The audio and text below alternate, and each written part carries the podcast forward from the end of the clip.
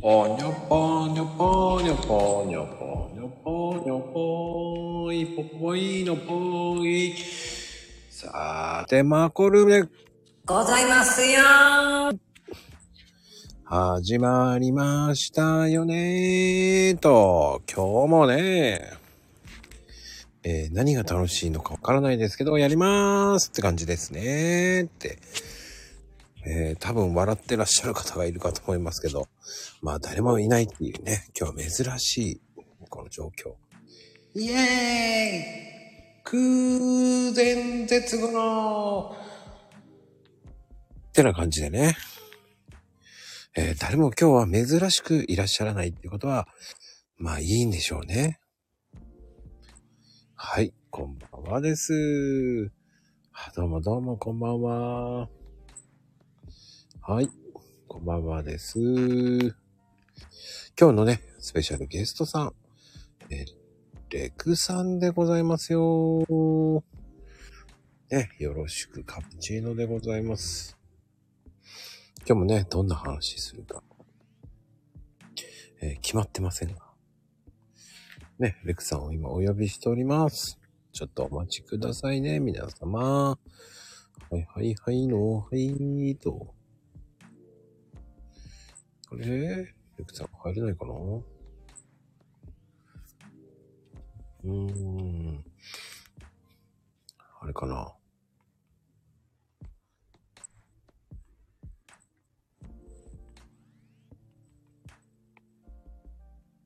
はい。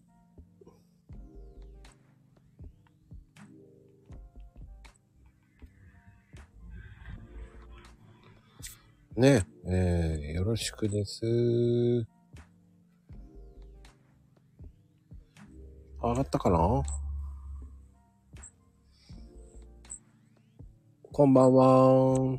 こんばんは。聞こえますか？はい、聞こえますよ。あ、すいません。なんか容量がよくわかってなくて申し訳ないです。そこは真面目ですよね、レクさん、相変わらず。大丈夫ですよ。気になさらずに。だって、まだだって、2分ちょっとしか経ってないですもん。もあ、う早いですよ。そうです。そうですか。ありがとうございます。すみませんと。っても早いですよ、それは。はい。なんかいまいちよくわからなくてすいません。うん、全然気にする必要なんでもないですよ。はい。よく、ありがとうございまうん、あのーそんなもんです。はい。そんなもんですから気にせずにやっていきましょうよ。はい。ねえ。まあ、いかがですか？最近は。そうですね。ちょっと、やっぱり、い12月入って、入ってから特にちょっと忙しくなってしまって。ほいほいほい。少しちょっと、少し落ち着いたかなと思いつつも、うん。あんまり変わんないかなっていう感じですかね。あ、そっか。でも、レクさんの仕事って正月関係ないんですもんね。ああ、そうですね。もうサービス業、バリバリ、バリサービス業なので、うん。皆さんがお休みしてる間に、あの、稼働するようなお仕事なので、うん、うん。そうですね。なので、ちょっと、忙しかったですかね。ちょっと本当にクリスマスあたりから、うん、うん。ずーっとなんか、たちょっと大変だったかな、みたいな 感じでした。あーまあでもね、クリスマス。でもクリスマスはしました？したっけ？した、したかな？みたいな感じで。ケーキも買ってないし、特と特に主だって何かイベントとかはないですよね。うーん。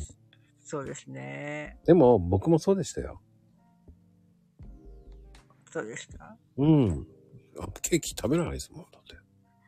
あ甘いものはあんまり好きではない。そんなことはないですよね。めちゃめちゃ好きですよ。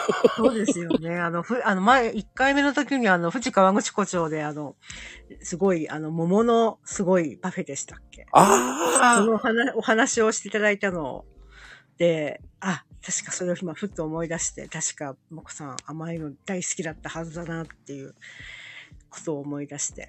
いや、あれね、高いです。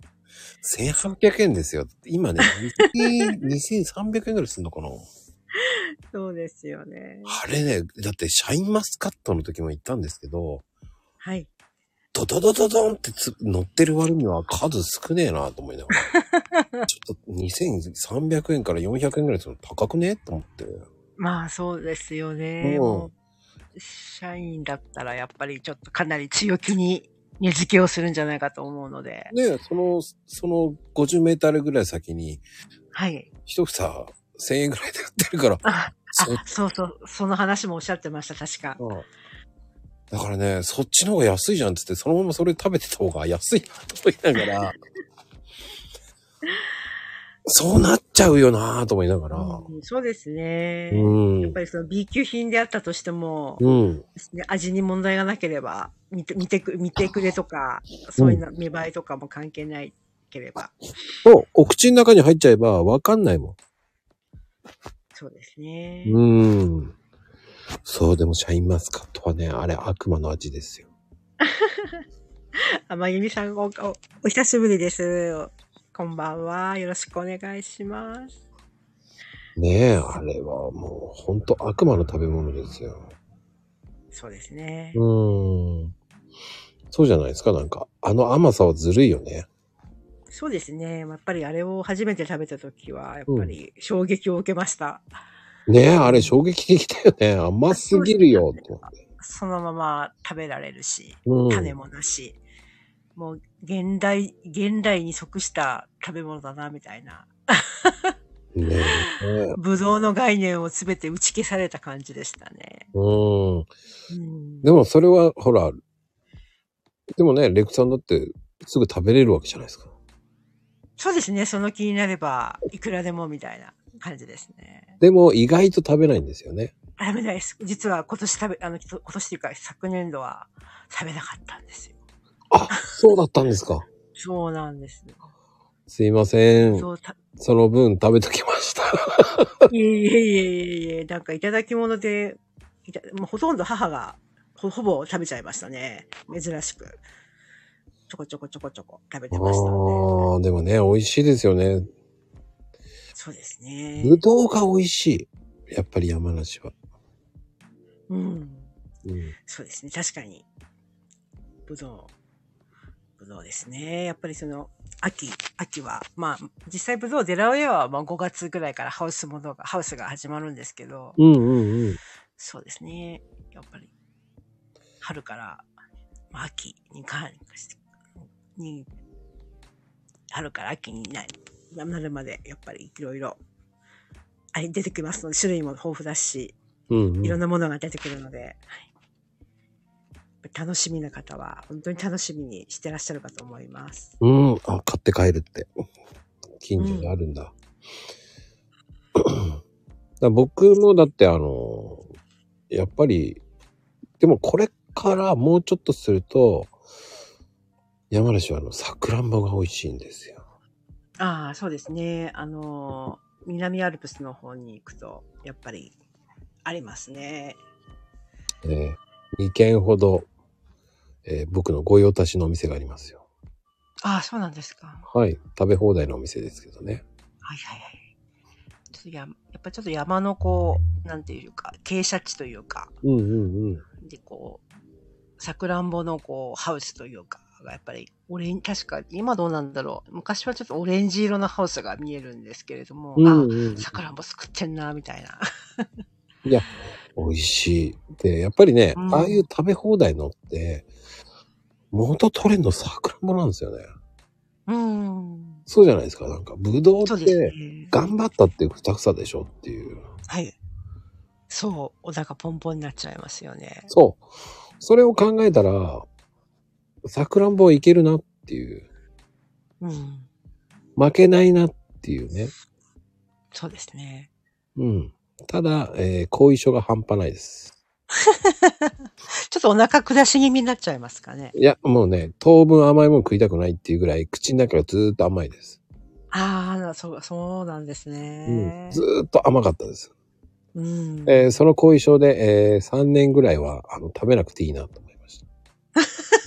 さあ、要するに3年分食べちゃったっていうことですよね。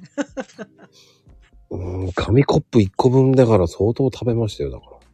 うん。うんそうですね。半分ぐらいで元取れるよって言われたんですけど。うんうんうんうん。いや、もう頑張るべと思って。えー、えーとね、あの、正直言っていいですか？はい。丸一日何も食べれなかったです。そうでしょうね。えー、まさか、えー、夜もお腹空かなかったというね。うん。すごいですね。まるっきりお腹空かなかったですね。うんびっくりしました。うん。うん。でも、さくらんぼ好きな方は本当にもう目がないというか、ああ、はいはい、はい。あの、なんかこう、なんだろう、こう、すっきりした、まあ見た目ももちろん可愛いんですけど、うん。まああの、後引く、なんか、さっぱりした感じの味が、やっぱりいいって言いますよね。うーん。うん。そうよね。あの、でも、もうだいぶ仕事は安定しましたか？じゃあ。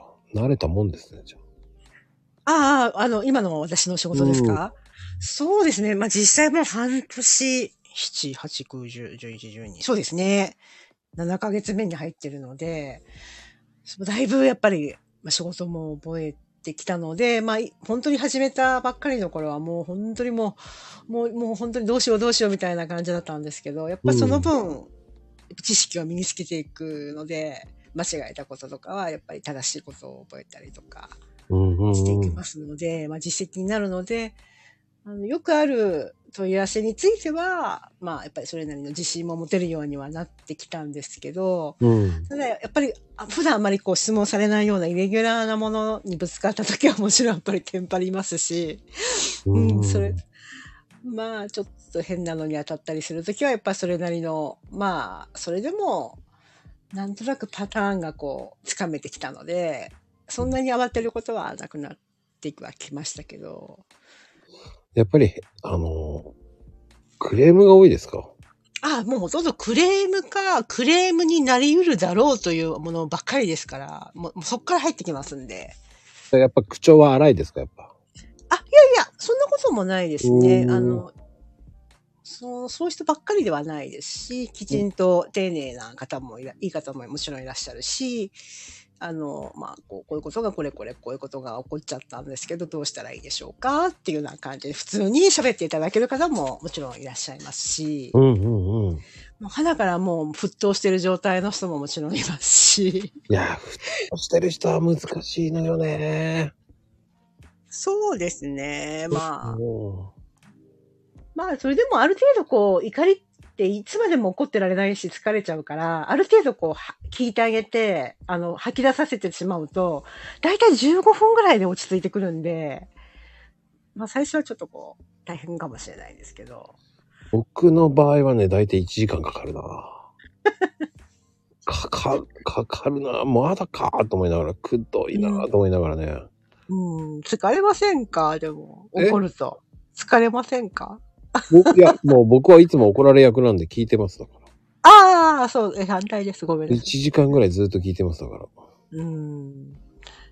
でもね、あのさすがに2時間ぐらいになるとちょっと、ちょっとうんもうやめてくれよと思いながら。なりますよね。1時間超えはきつい。きつい。この間も90分案件あったんですけど、うん。疲れました。もう、その後も、その次の日まで、つかもう、疲れは取れなかったですね。はあわかるなぁうん。そんなあの時、そんな時はね、もうなんかね、気分変えたくなりますからね。そうですね。なので、例えばなんだろう。やっぱりお相手はお客さんなので、一応、一応はお客さんなんで、うんうんうん。やっぱり、まあ、最後はこう、例えば、ごめんね、いろいろ言ってとかね、ありがとうね、なんて言われたとしても、やっぱり疲れるのは疲れますよね。あ、まあ解決してよかったと思って、まあ、ほぼ解決するんですけどね。だから9割以上は解決させるんですけど、私。うんうんうん。まあ、どうしても私の私の力では及ばないことももちろんあるんですけど、まあそういった場合はもう、あの、エスカレーションって言って、もう、あの、専務の、まあクライアントの方に飛ばしていくんですけど、うん。うん。まあ一個人のね、サポートの人間が、そんな権限もないですし、あ、もうこれはダメみたいなのは、もう、全部振ってしまいますけどね。うー。うんそうね。それって大事よねっていうのもあるし、やっぱり聞くことが大事なんですけどね。そうですね。やっぱりまず聞いて、相手が何を言う、言いたいのか、しっかり何を望んでるのかをしっかりと汲み取って対応しないと、うん。的外れなことをする、やると、また怒り出すので、もう、うん。なので、しっかりと聞いて、まずは。で、何をこの人は一体怒ってんだとか、何を求めてるんだっていうところをやっぱり見極めなきゃいけないですよね。うーん。うん。まああの、やらなきゃいけないの分かってるけど、うん。僕の場合はあえて、大怒りの場合の人はもう一回聞い、一回会って話聞いてあげて、えーうん空気抜きしますね、僕。うんうん。1、2ヶ月放置します。怒りそうするとね、収まってるから、うん。そうなんですよ、ね。そうするしかないんですよね、結局。うん。だってあの。しょうがないんですもんだって。って言いたくなるから。うん。わかるけど、とかね。もうね、あの、10年前のことをいきなり、その、最初からそうだったって言ったって、もう10年経ってんじゃんって言いたくなるんですよ。うん。でも言ってないのはあなたですよねって言ってるのに、うんき言うこと聞かない人いますからね。うん。うん。いや、10年ほっとく前にすぐ言わないとダメじゃないのっていう、うん。うん。家のこととかそういうのってよくあるんですよ。うん。いや、最初からそうだったって。最初からそうだったんだったらすぐ言わないとダメなんじゃないんですか、うん。うん。今何年経ってんですかって、10年経ってんですけど、つって、うん。でせめて3年以内じゃないんですかっていう。うん。うん。いや、それ納得できないしって言っても、いやいやいやいや、そんなの絶対におかしいですよって言っても、聞かないもんね。うん。もう話がね、平行線。うん。そう、その人の、なんか、勝手な、その、なんか主張みたいなのがあるので、うん。その、その人は自分間違ってないと思ってるんですよね。うん。で、それで、こういうことを言ったら、相手がどう思うんだろうとか、自分おかしいこと言ってんのかなみたいに思う人はまだマシなんですけど、大体そういう系ってもう花から、もう自分は間違ってないと思ってるので、うん。絶対話はこう平行線になっちゃいますよね。そうなの、平行線。いや、でもね、50歩100歩言って5年以内でしょって言いたくなるし、うん。そこまで責任を持ちませんよっていうね。そうそう。そうですね。うん、そこ難しいんですよ。うん。ですよね。本当面白いですよね、そういうの。うんうん。あその、まあ、言いやすいからとか、うん話をこの人は聞いてくれそうだから、いつい言っちゃうみたいなね。例えば、ちょっとこんな話絶対聞いてくれないとか思ったら、あ、この人無理とか思ったら言わないかもしれないんですけど、ちゃんと、はい、こう、うんうんってこう、しっかりこう、傾聴して、うんお話を聞いていると、あ、この人はもっと言ってもいいんじゃないかみたいなことが生まれてくるかもしれない。わかるわかる。オーバーワークの、オーバーヒートしていくんだよね。うんいやいやいやいや、それは難しいと思う。あの、一応頑張りますよっていうね。頑張りますけど、限度がありますよっていうしかないからね。うんそうですね。うん。面白いなうん、いろんな人いますね、本ぁい当に。るいるいるいる。いるからまた面白いんだよね。そうですね。うん。僕はそのリアルで言われるから使えます。そうですよね。じ直にこう、直に会って、うん直接対面で言われるわけですよね。そう、しかも二人に言われるんですよ。あ、2対1はきついですよね二。対一は、うんにきつい。二対打ちはどうしよう。めんどくせえなと思あ、すごい疲れると思います。やっぱ1対1とかじゃないと。こっちができたら2にななりたいぐらいですよね。2う。なりたい、なりたい。い、なりたい。でも逃げ場がないから、もうね、どうするアイフルみたいな感じですよ、本当に。うん。ですね。うーん、まあでもね、すまあでも、すっごくわかるんだけどね、言ってることは、と思うんですよ。うんうん。じゃあなんでその前になんで言わないんだよと思っちゃうんですけどね。あそうですね。いやー、それをもっと早く言って欲しかったですよっていうしかないんですよね。うん、そりゃそうですねう。ーん。なんで今更言ってくんのみたいな。そうそうそうそう あの、その、すぐ言ってくれればどうにか何かできたこともあったんだろうけど、うん今となったらもう遅すぎるんですよ、みたいな。ですよね。そうそうそうそうそうそうそ まあ、それはなんかもう、ダメージを負いますよね。う。おーまあ、はい、まあ、勘弁してくれよってなりますよね。あるあるあるあるあるもう。それは違うんじゃないかっていうのがいっぱいあるよですよ。うん。ですね。まあでも、ねえ、いや、それはごめんなさい。僕には何も言えないっていうふうに言うしかないですからね。そう。もうこれ以上はもう、あの、できないから、私、ここ、こ私のこの立場上、まあ、こちらサポートからは、もうこれ以上のことは、もう何もできませんって、もう言い切って、うん。それ でもう、本当にふあのエスカレーするんですけどね。ああ、なんかわかるな。あ本当に何もできないんですもん。これ以上。もう、そうしちゃいけない、それ以上のことやっちゃいけないってもちろんある、あるので、うんうん、うん。勝手なことはもちろんできないし、権限もないし、うんでそういえば大体引きますけどね。うん、いや、上をよこせって言われない？あ、あ、もう定石対応は、うちの関係は一切やってないんで、ああ。私が最終回答者でございますみたいな感じです。言ってた。うん。まあでもそういうふうに言うと強気で言えるかな。うん。そう、あの、代償して、私があ参り、参参った次第ですみたいな対応をさせていただいている次第でございますっていうことで。かっこいいな。あ、いえいえいえ、もう、本当に、でも最初の頃なんてもう何もわからないし、もう、おど、やっぱりおどおどしてるとかビクビクしてるみたいなの相手にも伝わるんですよね。そういうのでこう突き込まれてくるというか、うん。今は結構、もう毅然としてます。できか、できかねます。これ以上のご対応は大変申し訳ございませんが、大変心苦しいのですが、でき、ご対応できかねます。専門対応部署のご回答をお待ちいただければと存じます。そんな感じですねい。や、皆さん、クレーム対応はこんな感じの方がいいですよ。うん。でもね、人間って人間だからね、どうしてもね、そう、難しいんだよね、そこってね。うん。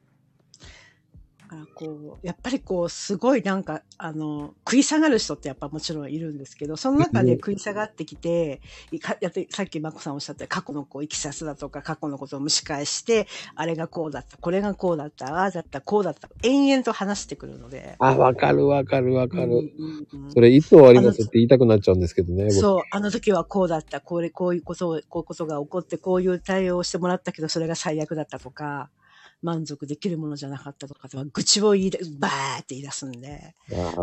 そうだ、知ったこっちゃないし、分かったけど、私は早く電話切りたいんだよ、みたいな感じですね。いや、なんとなくわかるなうん。まあ気持ちも本当わかるんですよ、その方が。ななんで怒ってるかも、やっぱりある程度話してくれば理解できるし、あそれはそうだな、この、ここうちこちら側でもやっぱり確か確かに対応は遅いしとかね。うん、そういうあの連絡の手段がないとか、前はできたものができなくなっちゃったりとかっていうのがあるんですよね。まあ、システムのあの変更とかでね。うーん。そういうことをや、まあ、それもあごもっともだなとは思うんですけど、でまあ、でもいかんせん、ごめんなさい。ここではこれ以上のことはできかねます。できませんって言います。なんかわかるなそれはね、そう言いたいよね。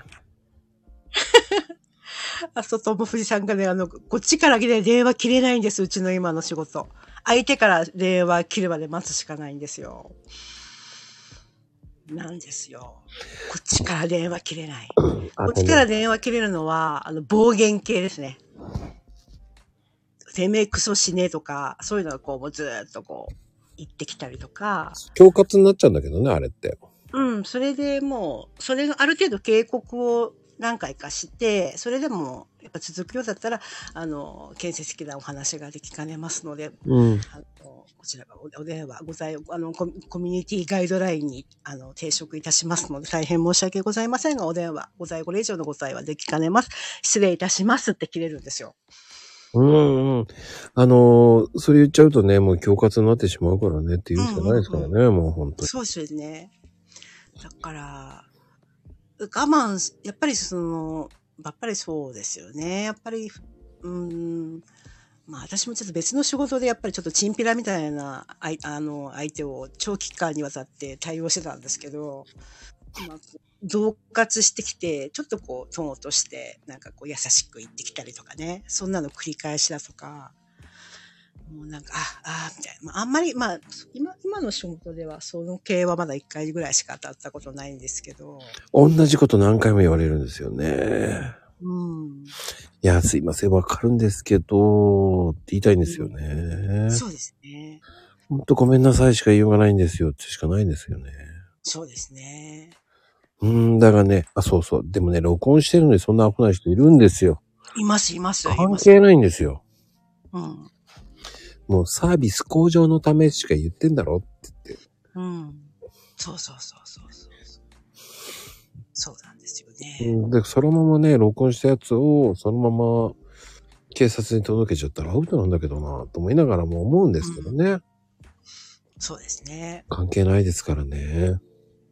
もう相手はもうじもう自分が言いたいことをその場でもう本当に動物のように、もう本当に理性も何もなくぶつけてくるっていう感じですかね。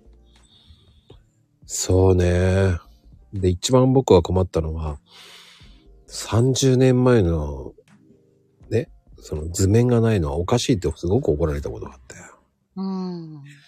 いや、それ、自分で持ってるものの方が、お持ってないのがおかしくないですかと思うぐらいなんだよね。大事な家を買ったんですよねって言いたいんですよ。それを図面なくすんですかって言いたくなるんですよ。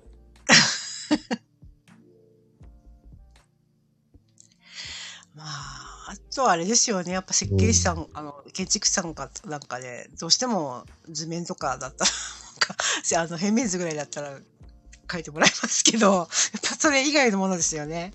うん、で、正正直、うーんと、普通はね、30年以上前のって取っとかないですから。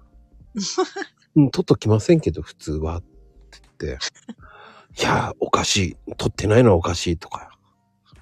うんうん。いや、そんな大手の癖して何考えてんだとか言われたときに、え、何をおっしゃいますかって言いたくなるし、大手だから取っとかないんじゃないんですかって言いそうになっちゃったんだけど。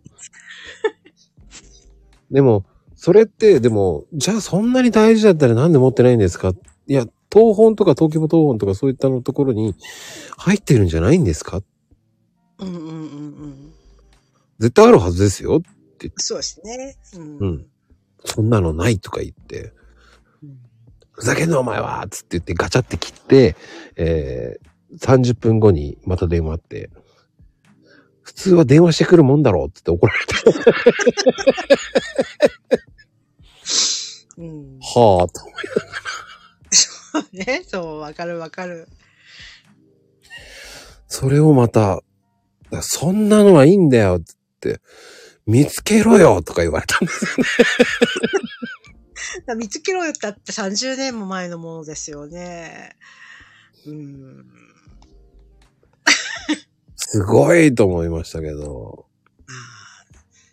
自分のことはもう棚に上げてるわけですよね。うん。だからなく、して自分が悪いのに、それは一切認めず。じゃあ、もう、その、あの、化粧台、まあ、洗面所のね、化粧台を交換したいから、その品番がわかんない。いや、僕が行って品番見てあげるから、それで言えばいいじゃないですか、つって言ってんのに、うん。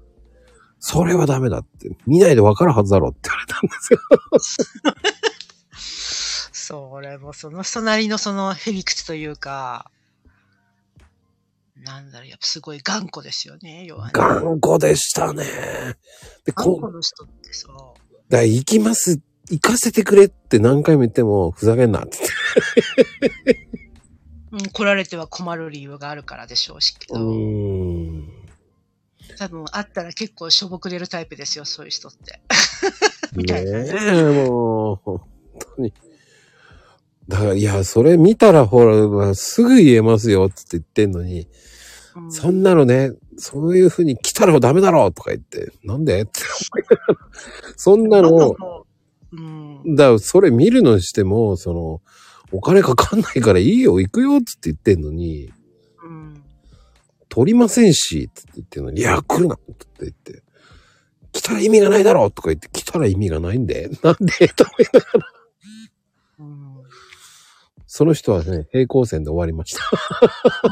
そうでしょうね。もう一生相入れないタイプというか。うん。もう、もうお前には聞かねえとか言われて、いや、僕に聞かなくても、あと他の人いませんよって言ったら、ふざけんなーっつってブチって切られちゃったんですけど。まあ、だまあ、誰に対してもそうなんでしょうし、そういう生き方をしてきてるんだろうし、人の話をまず聞かないし、聞けない、聞こうとしない。自分の願望とか、その欲望だけを相手に押し付けるみたいな感じですよね。うーん。で、損するんだけどなぁと思うんですよ。そういうふうにお受かりする人って、やっぱり業者とかにも冷たかったら、その、うん。高い値段で設定されちゃうと思うんですよ。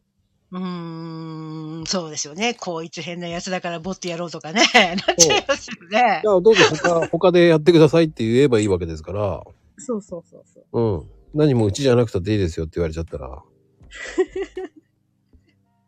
ね他のこともやってあげるのに、まあそれやるんだったらどうぞどうぞってなっちゃうじゃないですか。そうですよね。うん。だからそう思いますよ。うんうん。だからもう、損しちゃうんですけどね、本当は。うん。まあ、その、その場でもう自分がこう、まあ、まあ、マスターベーションして、で気持ちよければいいっていう感じでしょうね。そうなんですよね。で後のこと多分な考えてないと思いますよ。うん、いや、でもね、結構やっぱり、その、そういう方ってやっぱり、ちょっと多分弾痕世代かなと思っちゃうんですよね。ああ、うん。へだって、いや、そりゃ30年経てばボロボロになりますよって言いたくなりますもんだって。えうん。ああね、ちうんょっと嫌ですね、その世代ね。うん。うん。いや、文句言いたいっていうわけじゃないと思う。ちょっと変わってる、損してると思うん。う。もったいないなと思うし。うん。まあね、まこさん、優しい、優しいわと思った。今、お話聞いてて。なんでですか？うん、そう、そう思った。え、そうん。あの、やっぱその相手もなんか、のことを考えてなんか、今お話ししたの、されたので、ふと今、ああ、優しいなと思った。うあそうかな。まあ、もったいないよなと思っちゃうんですけどね。うん。うん、その思い込みでそうなっちゃう。そういう人は多分、ね、逆走しちゃったりとかするんじゃないかなとか、もし逆に心配になるんですよ。うん。てか、どうしてもあの、年を取ってくると、前頭葉がこう萎縮したりとかして、普通の、要するにすぐやっぱ怒りっぽくなったりとか、うん、うん。感情が出やすくなっちゃったりするので、これはもう、お年寄りは、もう、私たちもそうね、年取れば、まあ、宿命的になっていくものなんだろうけど、うん。ただやっぱ対峙、その場で対峙する人は大変ですよね、なんだかんだ。うーん。本当の話ができないから、本当に建設、さっき言ったように建設的な話をしていって、何も問題が起こってて、まあ、クレーム対応ってそうじゃないですか。なんか。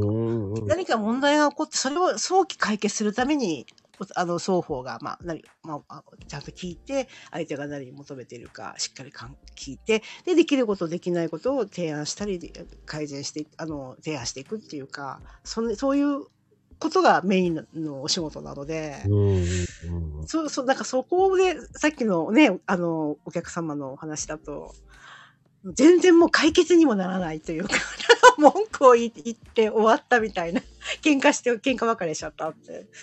なんかそれでた、い、何も解決になってないじゃん、みたいな。ねえ、もったいないよなと思っちゃうし。うん時間もそうだし、うん。その、その、そ、そうですね。時間がすごいもったいないと私は思うし。そうね。ほんともったいないよなと思っちゃうし。うん。うん。うんなんかね、本当に、でもそういうのってやっぱり戻ってくると思うので、うん。まああんまり僕はしたくないんですよね。うんうん。そういうことやる人ってそういうの返ってくるわけじゃないですか。うんうん。って僕は思うんです。うん。あの、ね、こう、なんだろうな、こう、暴言を吐く人とかいるじゃないですか。うんうん。そういう人って、ああ、かわいそうかなと思っちゃうんですよね。うんうん。まあ確かにね。なんでそういう考え方になっちゃうんだろうとか、うんうんうん。そういう生き方しかできないんだろうかっていうふうに思いますよね。そうそうそうそうそう。なんか普通になんで話せないんだろうかとか。うーん。うん。もったいないよなと思っちゃうんですよ。うん。まあでも、まあ人間ですから僕も怒ってしまう時もありますけど、うん。ねその後こう反応もしてこなければ何も反応してこないってなると、キャッチボールする気ないんだな、と思うし、うん。うん。そしたら、それをちゃんと言い返してくれればいいのに、言い返さないとか、うん。うん。意味がわからないっていう人もいますからね。うんうん。うん。そこは難しいですよね。本当に。うん。確かにね。うん。それってね、ほんと難しい。確かうんに。そう思います。永遠のテーマだと思うんですよ、そういうのって。うん。ね、でもレイクさんはでも、うーん、結構ね、そういう風に見えないから、淡々とやってそうなイメージなんで。っていうか、簡単ではないんですけど、うんやっぱりその、なんだろうな、やっぱりその、あ、なパターンがこう、つかめてきてるというか、こういう傾向の人はこういうことを求めるとかっていうのが大体こう統計的に体得してきたというか、うん。なので、あんまり自分がやっぱりこう焦っちゃいけないなとか、っていうのは常にありますよね。やっぱ落ち着かなきゃいけないなとか。うんうんうんうん。で、そんなに、でも扱ってるものがそんなに単価が高くないんですけど、高くないんですよ、私の仕事は。なんですけど、本当にあの、高くても2万円くらい。それで、まあ、安ければ1000円とか、1000円以下もあるし。うん。なので、まあ、やっぱりその、早期解決がやっぱり使命ではあるので、うん。やっぱりこう、引きずってしまうと、やっぱ次が対応ができなくなっちゃうので、うんうんうん。ただ、あの、暇な時はすんごい暇なんですよ。なんですけど、やっぱり忙しい時とかキャンペーンとかが入ったりすると、バンバンバンバン電話かかってくるんで、もうややらなきゃ、こなさなきゃ、みたいな感じっていうのがあるんですけど、ただややっぱりやらなきゃいけないことっていうのがあるんですよ。どんな、あの、早く終わらせるためであったとしても、必ず言わなきゃいけないこととか、そういうのが全部決められてるんで、それが、例えば、言うべきことを言わなかったとかすると、減点されるんです。あの、後でチェックされて。録音とか全部聞かれて。あ評価ですよね。うん。まあ、それは毎回全部を、すべてをチェックされるわけじゃないんですけど、まあ、うんランダムでこう抜粋して、もう件数がもうすごいので、そ れやっぱ全部聞いてるようなあことはとてもできないと思うんですけどね、クライアントもね。うん。なので、まあ、うん本当に怒ってる人に本当になんかよくそういうことが言えますねみたいなことを言われるようなことを言わなきゃいけないこともありますし、でも言わなきゃいけないので、っていうような時はちょっと悩みますよね。あ、この人こんなこと言いたくないんだけど、やっぱでも言わなきゃみたいな。だうん。からある程度やっぱその辺はやっぱ割り切りとか、うん、しょうがねえなっていう。はい、終わったら、はい、次、あ怒られちゃった、しょうがない、次、みたいな感じにななっちゃいますよね。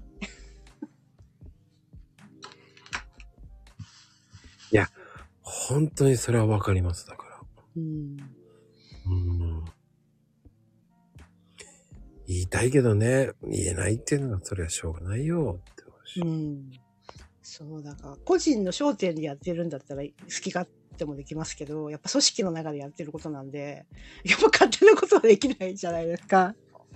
それでもやっぱり個人的には、この人かわいそうだな、申し訳ないな、とかね。いや、これ、私自分が相手だったら私も怒るわとかってことはいっぱいあります。うん。対応してて。うんうん、ねえ、面白いね。こういう真面目な、こう、クレームのお話をしてるってなかなかないけど、ねえ。でも、面白いですよね。うん、うん。いや、でもその、中には本当にいい人もいらっしゃるので。いるいるいる、いるんですよ。そんなばっかりの人いませんからね。そうそうそうそう。中には素敵なお客様もいますし。います、います、います。え、どうしてこの人怒らないんだろうみたいな人もいるし、うん。えー、みたいな人もいますしね。ああ。いや、でもね、素敵なお客様ですよ。そういう方ってありがたいですよね。そうですね。やっぱ自分もなんか救われるというか、やっぱ気分気も気持ち気持ちがちょっと上がったりもしますし、うんうんうん。うん。まあ、そうね。ただやっぱり、あの、やっぱり嫌な気持ちになることの方が確かに多いので、うん。まあ、その辺ではうまく切り替えないと、もろこう直にこうダメージを受けてしまうと、やっぱりメンタルやられちゃうと思うので、まあ難しい仕事ではあるのではないかなとは思います、ね。今日はね、もう優しくね、やらかしてもスルーしてたんですけど、野菜の人って野菜、優しい人もいるよねって、どういうこと？って言いたくなるんですけどね。すごい工事だな。もう、なんかこんなにゆっくりやってるのに、もうやらかし4つぐらいしてますからね。すごい。4つ、あ、5つか。もうすげえな。えっ、と、だいたいね、8分に1回、えーやらかしてますから。ゆっくり、ゆっくり話が進んでるのに、まあびっくりするぐらいにもう、まあ笑わないぐらいな感じでスルーしてましたけどね。いやもうね、レオパパもやらかしてますけど、って方は10、まあ大体ね、5分に1回ぐらいやらかししてんのかなっていうぐらいやってますけど、でも、やっぱりこう、なんだろうな。こういうのも聞いてもらうっていうのもまず一つだと思いますよね。クレームっていうのはすごくいっぱいあるし。うん。うん、な、なんだろうな。で、そう思われたくないなっていうのもあるから、やっぱり、いや、うん、気持ちよくやってあげた方がいいとか思うわけですよ。うん。そうですね。うんそれは同じですね。うん。だお互いに気持ちよく、こう、もやもやが残るのは嫌だなと思うので。うん。だうん、僕はもうね、あの、これダメだったらか交換しちゃいましょうっていう考えの人なんで。うん。でもそういうふうに言うと救われるわけじゃないですか。うん。うん。うん、だから、そういうのも大事だと思うんですよ。うん。だって、車のクレームもいっぱいあると思いますし、うん。何でもクレームはあるわけですよ。うん。ただね、僕は飲食店のクレームってすごく嫌だなと思っちゃうんですよね。うん。うん。やっぱり、言いたくないなと思っちゃうんですよね。うん。うん。ねあるじゃないですか、そういうのって。うん。あの、僕ね、結構髪の毛が入ってるパターンが多いんですよ。ああ、そうなんですか。ああ、だからね、すいません、変えてもらえますか？っていうぐらいしか言えないんですよね。うん。でもほら、人がいっぱいいる時とか、そういう時に、こう、大げさに言う人もいるわけじゃないですか。うん。僕そういうのはしたくないんですよね。うん。誰にだってミスはあるわけだから、と思うんですよ。うん。で僕も飲食やってたからこそ、そういうのは、こう、いや、すいません、つって言って、これなんですけど、つって言って、ごめんなさい、変えてもらえますかって言った方が気持ちいいよな、っていうね。うん。まあ、相手のことを考えてますよね。うーん、あんまり言えない。うん。知ってるからこそ言えないですよね。うん。相手の立場がね、見えちゃうわけですよね。そうそうそうそうそうう。ん。うん。うん。僕はね、それ、難しいところですよね、だからね。うん。うん。優しいね、あおちゃん。うん。まあ、それはね、まあでも永遠のテーマじゃないですか、そういうの。うんうん。うん。いや、でもね、その海外とか行ったらもっとひどいのいっぱいあるわけじゃないですか。うんうん。ね。普通に。いや、でも昔の飲食店って、おばちゃんが手突っ込んでたりとかしたわけじゃないですか。指が入ってたとかね、あの。ねえねえねえ。あったんですよ、そういうの。うん。うん。でも熱くねえのかな、おばちゃんとか思いながらね。ああ、もう、だから慣れちゃうみたいですよね。ああいうなんか天ぷら油にほら、てあの温度を測るので、職人さんが手を突っ込むのと一緒で、あ指突っ込むのと同じで。うん。死にねって何これ？死にねってどういうことよ？あ、死なないね。うーん。なかなかね、本当うに、ん。あの、確かにね、でも、やっぱり、こう、だんだん、こう、過敏になってくる。あ、でもね、僕、他の人の時にも言われたの、おしんこがまずいってすごく怒られた時あって。うん。しょっぱすぎとか、硬すぎとか、そんな感じですかね。違います。美味しくないってめちゃめちゃ怒られたんですよ。美味しくないだけ。で、しかも、あの、えーサービスランチっつって、ああの、600円か700円ぐらいのランチだったんですけど、うんうん。美味しくないのよつってめっちゃ怒られたんですよ。まあ、その方の口に合わなかったっていうことですかね。うーん。すごく怒られましたね。毎日来てんのにと言って、毎日来てないんですけど、と思いながらね。うん。うんしかもなんでコシンコンなんだろうね。おしんごと、コシンコお。し、おしこん、おしこん、コシンコ。どうしてそんな間違い、3つ、3回間違え面白すぎです。面白すぎます。あの、すいません。私わざとやってるのかと思った、最初。おしこんってすごいな。推しの婚活かな？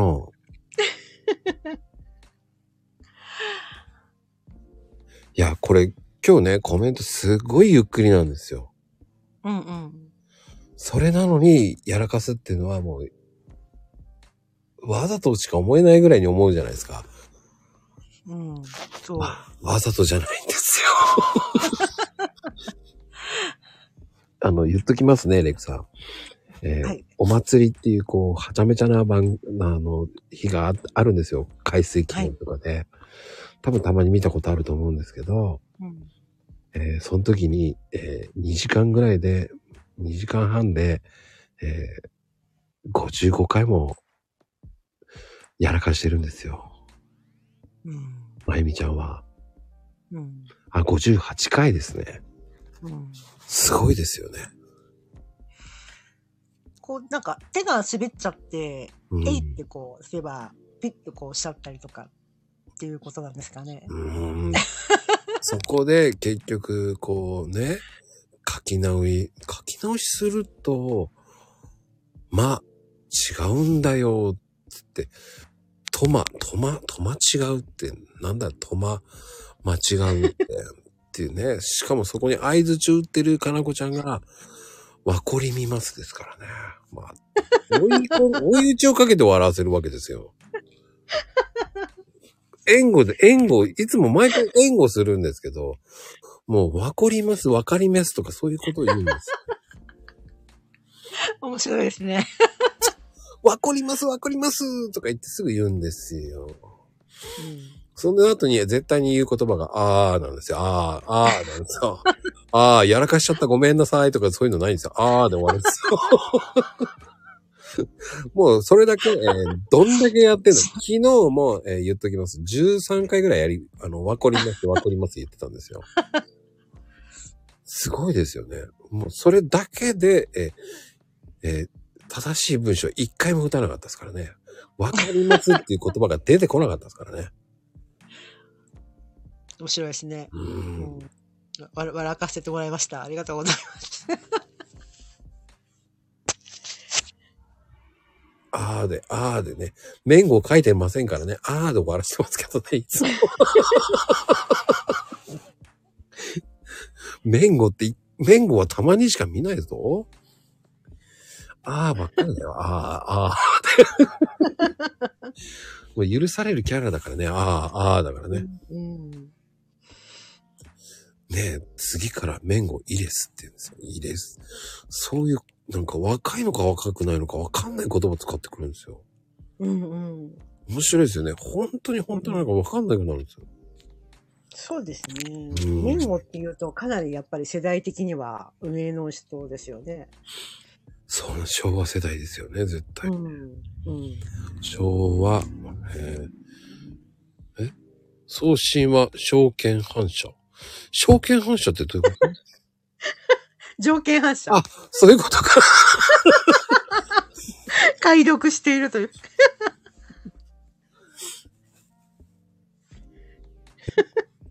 上運、上、上運、運搬車ってどういうこと？条件反射ね。そう、条件反射。うん、条件反射。上あしょ、しょ、じょ、し上をしょって打っちゃって、そのまま、えいって変換しちゃったって。あうん。一番最高にこう、候補、あの、候補が出てくるじゃないですか。そこで、えいって女運搬車とかわけのわかんないけどね。ブラックな顔がしてますね。女、運搬車がわかんないですけど。怖いな。なんかあれだよね。あのー昔西部警察っていうのがあって、女警部警察警察みたいな感じかな。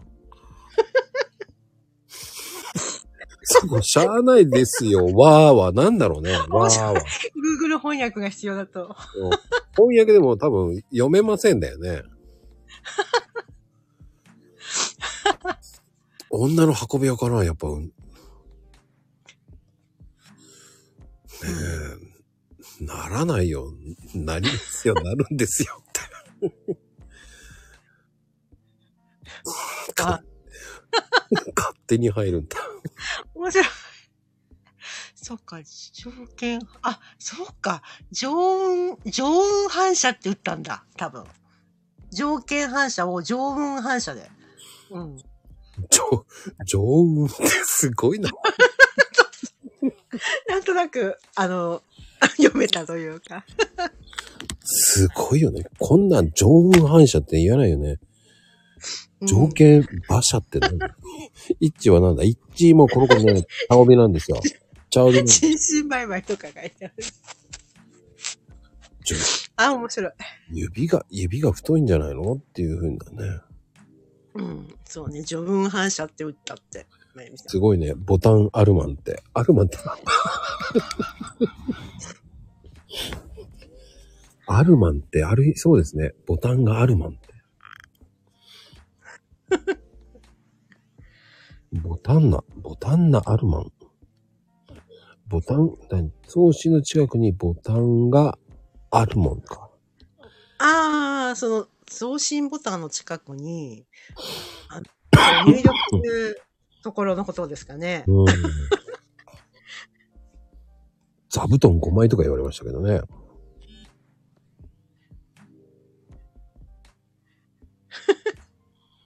ああるもんか。性能が違うのかな、やっぱりね。多分、ちょっとちっちゃすぎるんじゃないのかな、携帯がね。それに対して指は太すぎるんだよ、多分。ちっちゃい携帯だから多分。うん。大きい携帯にした方がね。うん。まあでも、面白いですね。こういうのもね。白いです。うん。でもこれが、あの、普通なんですよ、この番組。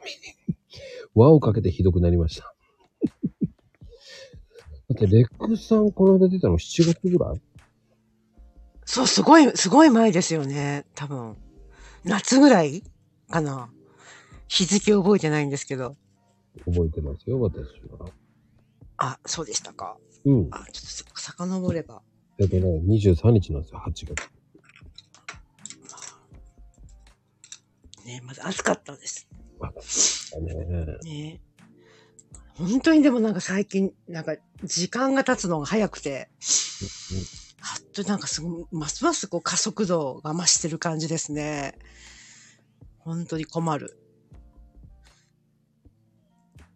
あ、でもね、それって、なんかわかる。気がついたら朝。うん。気がついたらマコルーム。って感じですかね。ねやばいって思うぐらいに早いって思っちゃいますよね。気がつけえ。ばもう、もう師走って感じですからね。そうです、そうです、そうです。本当になんか、良くないな。あ、そう、本当だ。8月23日になっている、なっていた。言ったじゃないですか。すいません。ちょっと自分でも確認しちゃいました。うん、23日なんですよ。ちゃんと覚えてます。うん。でね、今年からはあの、マコクルカードっていうのを作りまして、はい。後で送りますからね、マコクルカード。はい。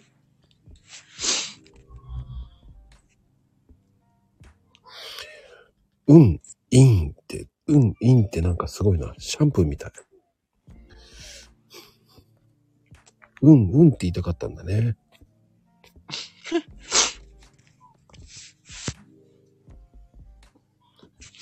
すごいな面白いな本当に。でも前回はあの、不動産管理の話もしましたよね。あ、そうですね。まあ全体的に、ちょっと浅く広くみたいな感じで、うんうんうん。まあ自分のプロフィールとかの紹介とかもあったので、うん、うん。そうですね。あ、でもレジ係って大変でしたよね、絶対。ああ、そうですね。レジのお仕事、3年、3年 ?4 年弱ぐらいやってたんですけどね。うん。あれってバーコードピッピッピの方ですか？あ、そうです、そうです。バーコード。あれ、左から1位を見つけるのが大変じゃないですか？あ、あのーコツが、大体は裏っ側にあるんですよね。大体裏。裏おうおうおう うん。とか、特殊なものも、まあ、ここなんかくちゃくちゃしてるような、クシュクシュしてるようなものとかあるじゃん。あの袋とか。うんうんうん。かああいうのちょっと打ちにくいですけど、あ楽なのはあのだから箱物とか。だからうん伸ばしてるんだ。そう。あの、バーコード読んでくれないんで、あの、赤外線で読むんですよね。うんうん高い。結構たまに見るんですよね。シャカシャカシャカってやってる人。うん。だから新人さんとかどうしても遅いので、スキャンスピードが。うんうんうん。私もあ早くはない方なんですけど、そうですね。やっぱり箱とかお菓子の袋とかすごい楽だったですね。箱物。箱物 の方がいいんですか？あれ早いんですか？うん、なんかしっかりとこう、たやっぱり平面になっているので、打ちやすいというか。ただ、あの、こう、なんか、カバーされてるもの、あの、なんていうかな、あの、なんだろう、パウチみたいにこう、ビニールでこう、ピッピッってなって、こう、光ってるものってあるじゃないですか。あれって光がこう反射したりするので、うまく読めないんですよね。はあ、肉とかそういう感じ？肉？あ、肉は大丈夫。肉は大丈夫。あの、バーコードが切れてなければ大丈夫パウです。チされてるもの。あの、なんかこう、例えば箱で、紙の箱にこう、その周りにこう、なんかセロ、セロ、セロファンっていうんですかね、セロハンみたいなやつがこう、ま、あるじゃないですか。うん。そうするとちょっとこう、あの、ひあれって反射するので、光がこう、こう少しこう、は、あなんて言うんでしょうかね。なうまく光がこう当たったりすると、角度によっては光が反射しちゃうので、うんうん。うまくバーコード読めないことがあるんですよね。うんそれもね、パーコード。パーコー、パーゴート。バーコーバーのコートになってるしな。面白いですね。チョコボールとか、ピッツモとするの遅い人いる。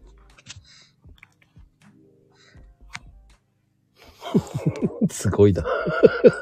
チョコボールはわかる。そう、チョコボールの薄い、こう、なんか、セロハンみたいな、あ感じになってるやつ。あれを、あれを、あれって、その、光っちゃうんですよね、こう、角度によって。こう、例えばその、スーパーとかの、照明とかあるじゃないですか。その光がそれに当たって反射しちゃって、そこの部分がこう、要するにバーコードが当たってたりすると、あの、うまく読めないっていうんですかね。ちょっと説明がうまくないんですけど。ティッシュとかもね、ティッシュの4個入あ、り。そうそうそうそうそうそう、あのティッシュの、ティッシュもちょっとうち、あれは、ティッシュはだいたいお尻の、あの、底にあるので、多分ひっくり返すので、多分、ティッシュはそんなに大丈夫だと思います。ああ、むずいんだ。そうなんですよ。むずいのはね、ちょっと嫌ですね。そうそう、あの、ピーマンとか私、ナスが嫌だった。な ぜなぜ？ナス。ピーマンよりナスが嫌でしたね。どうして？ナスの。なやっぱりナスってこう、ラフの形で3本とか大体入ってるじゃないですか。はいはい上でこう、ヘタの方で湯いてあるから、やっぱりバーコードがクシュクシュクシュってなってるんですよ。やっぱこう広げて、で、いざとだけ力入れすぎてビリって破っちゃったりとか。もともとちょっと弱ってたものを破いちゃったりとかしてる可能性もあるんですけど、結構ありますよね。破いちゃったと。そっか。やっぱりそういうので苦手なのがあるんですね。うわ、来たこれ、ナス来たとかって思うんでしょ？だって。はい、その時打ちながら、まあ、いや、めんどくさいとか思いつつ、もちろん顔には出さないですけど、うんうんうん。ちょっとやりにくいっていうか、時間がかかるので。あ、あお、あおちゃん面白いこと言ってね。バナナはどうですかって。あ、バナナもそうですね。ちょっと、ちょっとクシュクシュってなってる時がありますよね。なってないのはなってないんですけど、うん。ちょっとこう、あの、曲がってるせ、おせ、せ、せ、せっていうんでしょうかね。こう、反ってる、こう、せ、側に大体ついてるので、うんうん、大丈夫です。そうね、湾曲系がダメみたいですね。なんかわかるな。僕ね、最近携帯で買ってるんですよ。うん。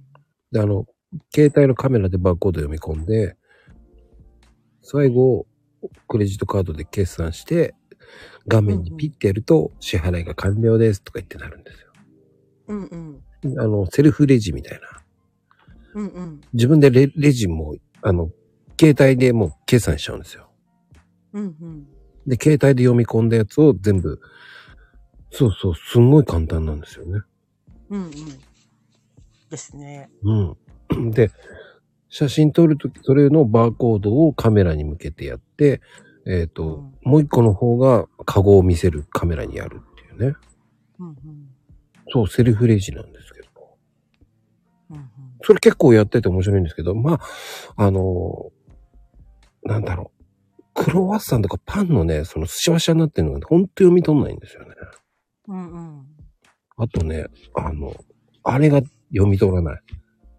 あの、ヤクルトとか、ヨーグルト。ああ、やっぱヤクルトもちょっとこう、まっすぐ、平面じゃないですよね。ちょっとこう、うん曲が、容器の形がちょっとこう、丸、まだ円というか、円じゃねえっていう、なんて言うんでしょう、こう、こう、こう曲がったりするので、うん打ちにくいかもしれないです。あ、あと打ちにくいのの、あれ、あの、アンパンマンのジュース、お子様用の。あの、3年のパックのやつが、ブリックパックのやつがあるんですよ。うんあれ、あれ、あれすごい打ちにくいです。ワコリスって。言えてないって。ワコリス。ワコリス、ワコります。なかなかね、また。そう。で、一時なんかあの、明治、明治でしたっけね？明治セカーでしたっけ？あの、明治さんの製品で、うん。ちょっとツイッターでもちょっと問題になってたんですけど、うん。あの、ちょうどバーコードのところに、ちょうどそのあの、つぎ、つなぎ目っていうんですか、その、パッケージをこう包むセロファンのつなぎ目がちょうどぶつかっていて、うん。打てないとかっていうのが、ちょっとやっぱり、レジの人たちがツイートしてたりとかして、問題になってたのを多分明治、明治さんの方がそれを見つけて改善して、それからしばらく経ってちゃんと普通に打てるようになった 感じでしたね。ええそんなことがありました。ツイートしてる人もいるんだ、やっぱり。います、います、います、やっぱり。うち、あの、やっぱり、困るんじゃないですか。あの、混んでる時にそんな、なかなか打てなくて。で、最悪はあの、バーコードに書いてある数字を手打ちで打ち込むんですけど、まだ桁が8桁ぐらいだったら許せるんですけど、ないと20桁ぐらいあるような、あの、コードがあるんですよね。うんうんうん。老で、老眼だから、なんかやっぱりだんだんわかんなくなってけちゃったりとか、隣に応援に入ってもらって、アテンドに入ってもらって、読んでもらって、それで打つ打つと早いんですけど、自分で確認ししてるうちになんか、桁がいっぱいすぎるんで、あの、すごい嫌でしたね。打てないバーコードっていうのは。うーん。じゃあ、あの、袋付きのあのか、ラーメンとかもダメなんじゃない？そしたら。袋付きの、あ、でも、あれは割と四角っぽいじゃないですか。あの、もともとのご、例えば袋自体が、ラーメン自体が四角なので。形も割と四角っぽいというか、箱型というか。なので大丈夫ですね。やっぱナスです。ナス、ナス。ナスが嫌なわけですね。ナス嫌でした。ナスが鬼門なんだな。そうですね。はい、そう。いちょうどでもね、一番、ちょうど去年の5月、あ、5月ぐらいまでやってたんですよ。レジのお仕事。うん。でも本当に週に2回とかぐらいでもう、その時は件数も減らしてたんですけど、そうですね。でもイライラするでしょうね、そういうのって。うん、イライラする。困る、困るんですよ。うわ、や、やばいとか、どうしようみたいな。空いてる時だったらいいんですけど、やっぱずらーっと並んじゃったりしてると、あれなりますよね。あれってどうなんですか？やっぱ並ばれると、やっぱり威圧感半端ないですかね？ああ、でもまあ、あの、そう、私がいたところは3人以上並んだらもう応援に誰かが、アテンドが入ってくるんで、うんうんうん。で、レジを開けたりとかするんで、そんな、そうでもなかったですね。ただ、あの、年末とか、その、特別な、あの、イベントの時とか、うんうんうん。すごい並びも半端じゃないので、やっぱ大晦日とかね。そういう時はもう、もう、やっぱりちょっと、うあの、ご年配の方で、レジを開けろとか言言ってんですよね。言う人がいるんですよね。あ、いるんだよね。でもうレジないんだけど、みたいな。いやあんだこの、この状況を見てなんでそういうことが言えるのかみたいな人はいますね。はあ、やっぱりそうなんだ。うん、います、います。もう、だからもう並ぶのが、並ぶ、並ぶの、並べ、並並んで待つこと自体がもう耐えられないっていうんですかね。うーん。でも、お年寄り結構そういう人多いので、そうなんだ。でも、お年寄りって朝早くないですか？レジ君の。うん。やっぱ朝早く買い物しますよね、やっぱり。うん。だから、お年寄りって、やっぱりいつまでも寝てられないんですよ。体力がないから。うん。早く起きちゃうので。イオンとかすごい早いですよね、確か。7時とかやってません ?7 時からとか。やってるね。うん。そうですもう。いるもんね。います、います。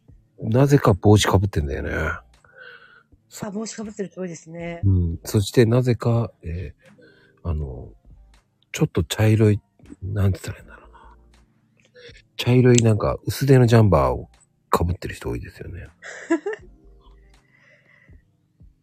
紺の帽子にね。うん、そうですね。なんかそんなイメージが強いですよね。なんか地味めな洋服着てる人多いですよね。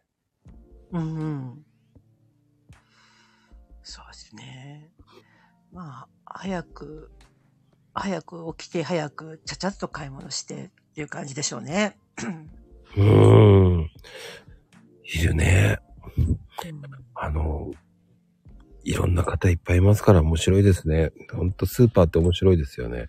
うんと人間観察できるから楽しいんですよ、僕は。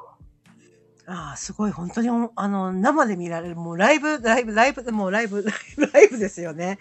もうリアルタイムで見られるんですけど、まあ対応してるのはちょっと、忙しい時は勘弁してくれるんですよね。やっぱ変なのは、ちょっと勘弁してほしい。うーん。強烈、強烈な人いっぱいいますので。うん。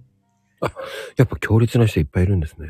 います、います、います。もうなんかもう民度が低すぎるとか、なんか、あ、このお客さんはこの店のお客さんじゃないな、みたいな人とか、いますよね。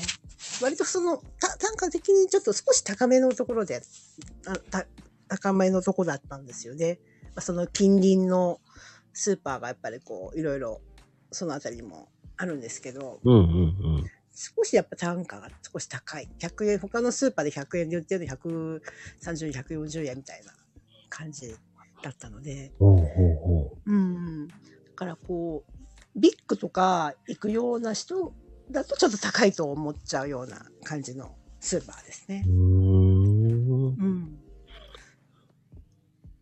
から不思議な方多いですもんね、そういうのって。うん。いや、いろいろ、スーパーほど、その、人間観察、人間模様がわかる。うん。そして、あの、椅子に座ってるおじいさんとかおばあさんいっぱいいますから。うんうん。いますね。うん。それがね、また面白いですよ。何をしてるわけでもないんですよ。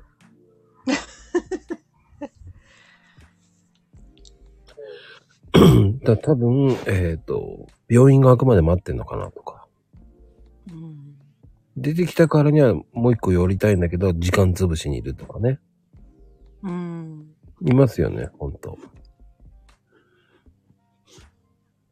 まあでも、うーん。レジってそうやって考えると、ほんとバーコードって大変ですよね。そうですね。だぱで、前はそのコロナの前までは、うん。あの、カゴ詰めとか袋詰めとかをやっぱりサービスでやってたんですけど、うんうんうん。結局、その袋詰めとかって、袋の形状と、形状ってそのお客さんによって持ってるものも違うし、で、それでなんか、閉めてやってんのに文句言ってくる人もいっぱいいるんで、ああしてこうやって詰めるとか、いる、いるんですよね。で、まあ、そ、そんなこともあって、結局その、マイバッグとか袋とか、マイカゴとか持ってない人かと、公平さが、に不公平じゃないかという考えになって、その、私が、あの、働いていた、そこのオーナーですよね。社長ですよね。うん。その社長は、あの、不公正、あ不公正さをたつ、あの、保つために廃止したんですよ。カゴ入れ、マイカゴ、マイバッグの袋詰めのサービスは終了とさせていただきますって。そうなんです。ちょっと面白い社長ですけどね。理にかなってますよね、でもね。うん、すごい、やっぱ切り替わった時やっぱ納得しない人がいっぱいいたんですよ。やっぱりおわがままな人たちがたくさんいましたよ。なんで入れてくれないのよ、みたいな。だ今までがサービスをやりすぎ？みたいな。ほくろ、ほくろ詰め、ほくろ詰め22黒詰め？号。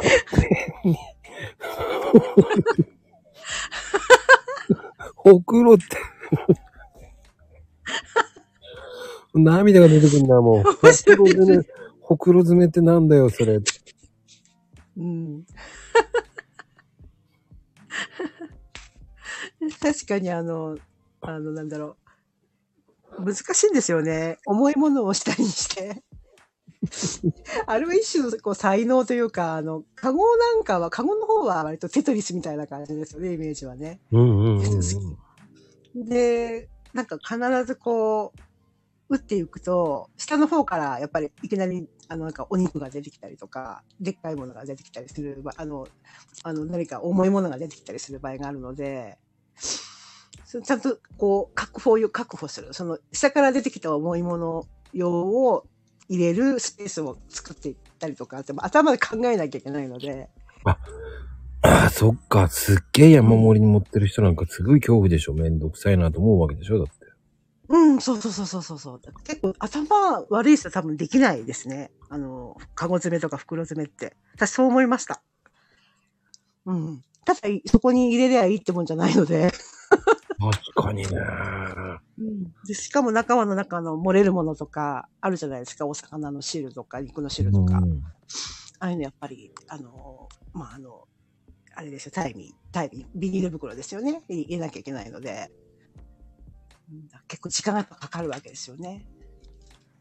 だけど実際に、やっぱ、ま、あの、例えば一つか二つしか買ってない人で、その目目の前でその袋詰めにして 10, 10分ぐらい時間かかって待ってる人になってみたらどうだいって話ですよね。うーん。それはこう、あの、イオンなんかなんかそういう、あの、レーンを変えてる、お年寄りがお年寄りの列とか、そういうなんかあるみたいなんですけど。ああ、ありますね。イオンはね。うんからこう単身の方で、あんまり買うものも少ない人も専用のレーンとか作った方が絶対早いじゃないですか。だからそういうようなこともあるから、その、私がいたスーパーの社長さんは、その公正性に欠けるっていうことで配信した。ですよねうん。だから逆に言うとね、その、あの、スーパーでそんなに買ってないで、並ぶのってあるわけじゃないですか。うんうんうん。いや、これ、これこそセルフレジないのかよっていうのもありますよね。うん、そうですねう。ん。あまあ、いろいろ、今いろんな、いろんなことを考えていろんなものが開発されてるみたいですけど、うん。ですね。まあ、結局でまだまだ人を返さないとなかなか難しい業界ではあるかなとは思いますね。もうちょっと時間まだかかると思うし。ねえ、もう、ワコリ船ってなんだよって言いたくなる。びっくりだよ、ワコリ船。まるっきりわかりますがなくなってるよ。船って。でも可愛いですよね。ワコワコリフとかワコリますってなんか、可愛い。ワコリフとかね、もうん。う。いや、いいのよ。ちゃんとゆっくり言ってみましょう。うん。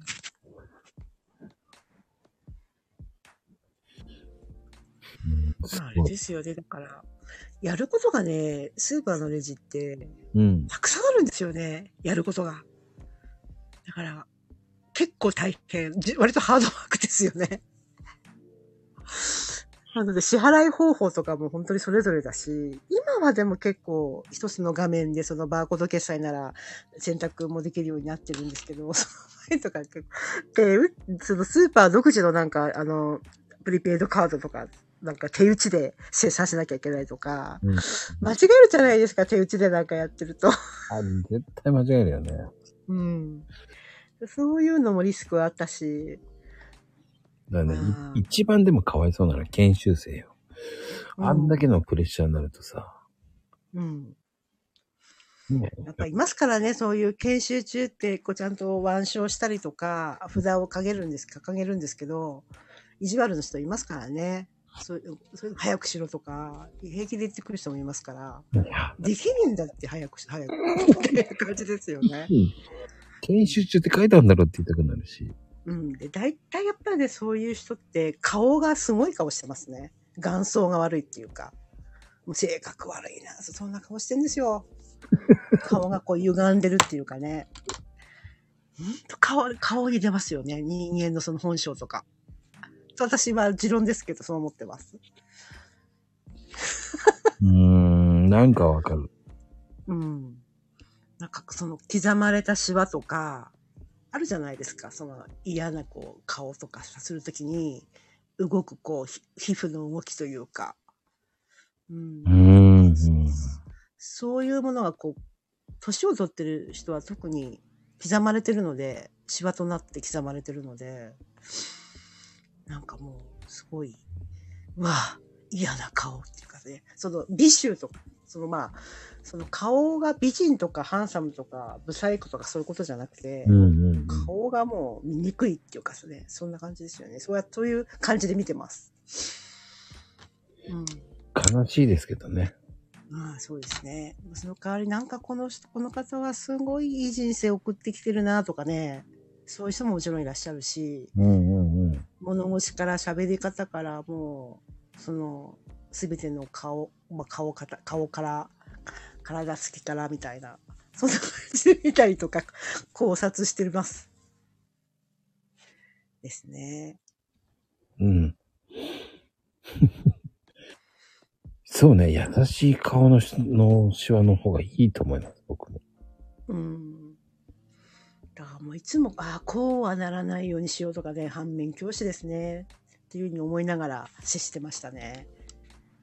こういう顔にはなるまいとか、やっぱいろんな人の顔を見てると、あ、大体もう本当に、ちょっと話しただけで大体どんな人か分かるようになってくるんで、うん。うーん。ねでも、うん。そういうのがあるな。なんかすごくわかるな。え。うん。不思議よね。そうですね。じゃあ今は逆にあんまり人にはほとんど会わないので、声は聞いてますけれども、うん。うーん。まあ、でもやっぱり、外に出て人と会会わないとやっぱりおかしくはなりますよね、確かにね。なるよ、絶たい。うん。そうなんですよ。ストレスも溜まるし、うやっ。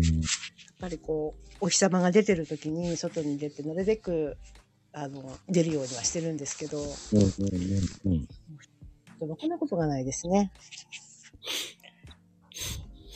うん。あの、やっぱりね、日のあ、日の当たる生活って大事ですよね、やっぱり。そうですね。体内時計も狂うと言いますし、いや、来るね。うん。うん。お天気悪くて、昨日今日ぐらいはまだあ晴れてきたんですけど、そそういうぐらいまで3日ぐらい、全然日が入らなかったじゃないうん。ですかあれでもちょっとかなりよどみましたね、精神が。具合が悪くなるというか、気分が落ちるというか。やっぱね、天気いいとね、テンション上がります。そうなんです。今日なんかちょっと比較的あ暖かったんで、うんうんうん。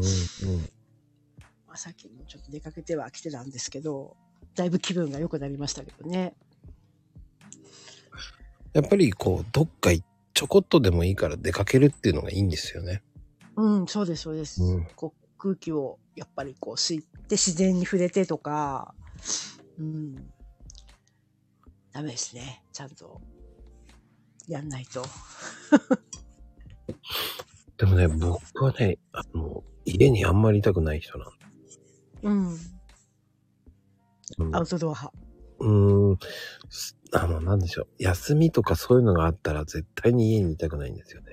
うんうんもったいないと思うん。う。なんか、こう、出かけてないのがもったいないと思っちゃう。うんうん。確かにそうですね。なんで出かけないともったいなくないと思っちゃうんですよね。うん。一日中何してたって俺って思いながらなっちゃうんですよ。うんうん。そう。確かに、何、何もしなくても、どんどんどんどん時間って経っちゃうし。目的を持って、あ、今日はこれするぞ、あれするぞ、みたいにやっていかないと、どんどんことか、何もぼーっとしてると、してても、どんどんどんどん時間は 過ぎていくので。うーん。いや、本当にそう思います。うん。ねえ。その時間の流れが本当年を取れば取るほど、どんどんどんどん早くなっていくので、恐ろしいなと思いつつ。まあね。気がつけばまた年超えちゃいますからね。あ、そう、本当そうです。だってもう、もう20日ですもんね。1月入って、もう1月終わっちゃうし。早い。本当早い。早いですよね。うんついこの間お正月だったのに、うん。えーみたいな。え2月みたいな。バレンタインみたいな感じですよね。何もしないです。ね。あの、まだおお餅残ってるっていう人もいると思いますしね。うん。とりあえず、食べちゃわなきゃっていう人もいますしね。確かに。そうですね。いやーでもね、思うし。今、あの、山梨雪はどうです？そんなに降らないでしょ？あ、今年、うん、今年も全然、全く降ってません。初雪らしきものがあったらしいんですけど、全然もう多分降ってもすぐ溶けちゃったみたいな感じだと思います。うんうんあったかいですね、今年暖冬ですよね。ままたちょっと寒くなるとか、さっき天気予報で言ってましたけど、うんうんうん。まあ本当に寒くなるのかもしれないんですけどね。まあこれまだ2月、まだ控えてますから、うんうん。確かに寒くなるかもしれないですね。そうね。まあ大体雪降るとしても2月か3月なんですよね。なんでだろうね。うん、寒いから？富士五湖の方ではちょっと明日は降るんじゃないかなんてさっきラジオで天気予報流れてたんで。こっちの方はどうかわかんないですけど。そうまあでも、うん。そうですね。まあちょっと、忙しさが緩和できたらなと思いつつ、ちょっと忙しすぎて、昨年あの猫を迎えたので、うんそれもあって、あの、忙しかったですね。やっぱ子育てをしていたので。まだちょうど生後2ヶ月弱の子だったんで、今だいぶ落ち着いたんで、いいんですけど、ちょっと、大変目が離せなかったりしたんで、それもあって疲れてたかもしれないんですけど、うん。うん。まあ、なんとか落ち着ければいいかなと思っています。うん。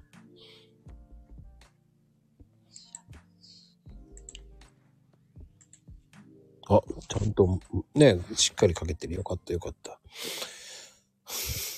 でも、あの、ね、今、あの、レクさんがいるところって、はい。本当に、こう、パンの激戦区なわけじゃないですか。うん。本当山梨ってパンが超美味しいし。うん。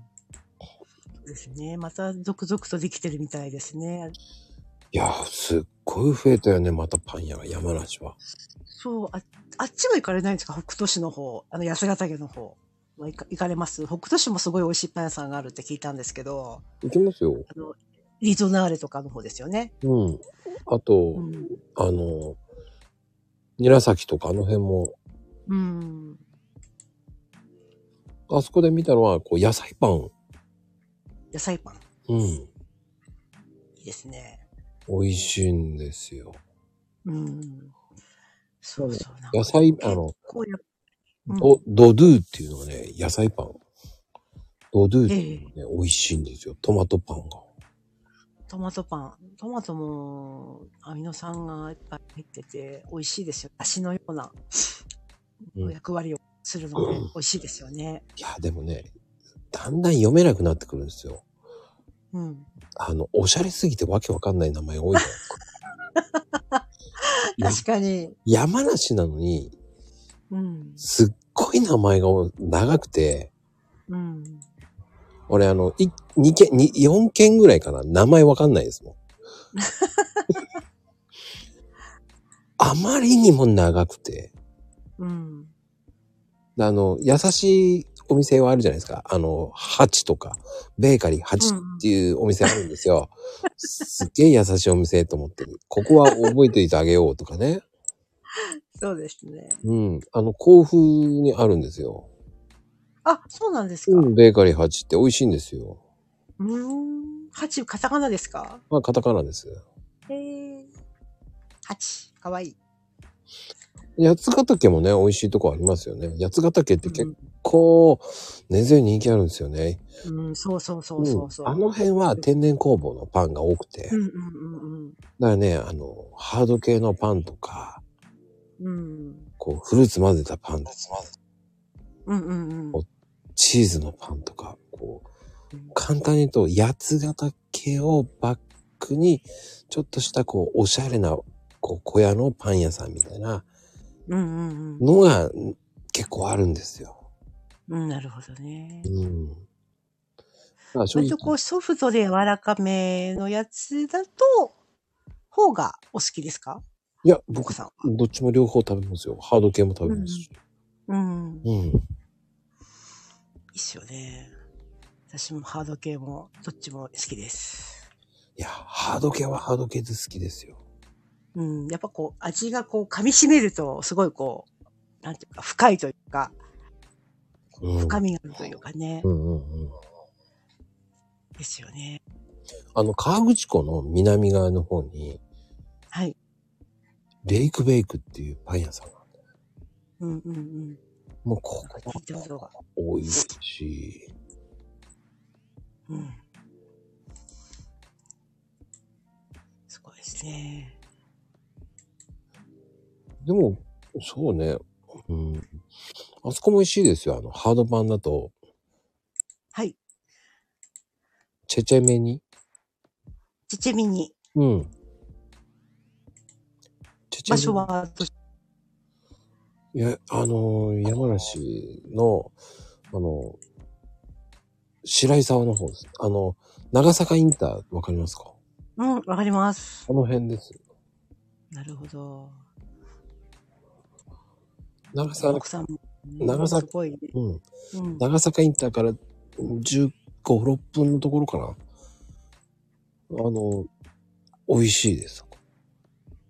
なるほど。うん。れ多分相当山梨食べてる。そうですね。制覇してますよね。私よりもだいぶ山梨詳しいって感じですよ。あの、勝沼にも美味しいとこですよ。うん。パンテーブルって知ってます？はい、知ってます。よく行きます。え俺もよく行くんですけど。あ、本当ですか？パンテーブルさんも、日月木が休みなんですよね。うん。そうそうそうそう。の、東雲、すぐそばに、東雲小学校っていうとこがあるんですけど、そこ私出身校で、その近くの町営住宅に生まれ育ったんですよ。今は違うとこですけど、ね、あの、勝沼インターから近いんです。近いです近いです。あの、親父宝刀さんとか知ってますか？あ、知ってます知ってます。あそこ、親父宝刀は隣に勝沼中学校があるんで、そこも、うんうん。すげえ、すげえ地元の話だ。すいません、周りの皆さんごめんなさい。大丈夫です。怒ってるとか言ってますから。うん。そうなん、地元ですね。うーん。多分ね、この地元トークわかんないと思います。僕はでもかなり詳しい方なんで、うん。あの、なんだっけね。そうそうそう。だからあの辺はだから好きですね、だから。うんうん。でも親父宝刀さんはちょっと面が細いかなっていう。あ、そうですか。うん。まこさんあれ、あの、パンと梶本さんは知らない？あ、梶本さん知知ってますよ。か、そこ、私もちょくちょく行きます。もうめちゃくちゃそこからうち近いですので。そうなんですよ。あの、桑の宮知ってますか？桑の実さんはね、名前は聞いたことあるけど行ったことないですね。桑の実は美味しいですよ。僕は好きですよ。本当ですか？あの、ロックの帰りに寄りますね。あ、そうですか。うん。へえ。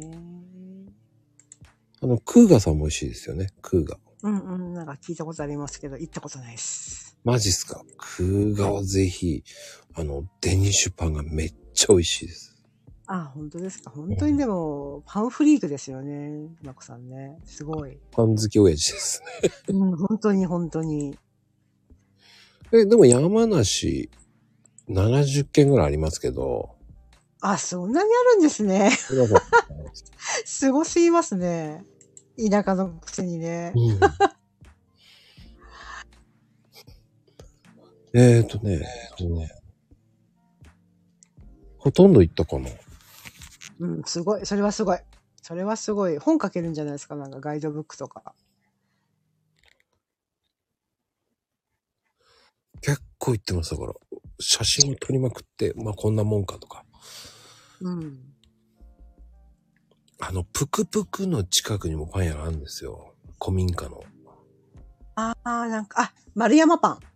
そうそ違うそうそう、丸山パン。うん、あの、丸山さんは、今はちょっと行かないけど、一時はちょくちょくちょくちょく行ったね。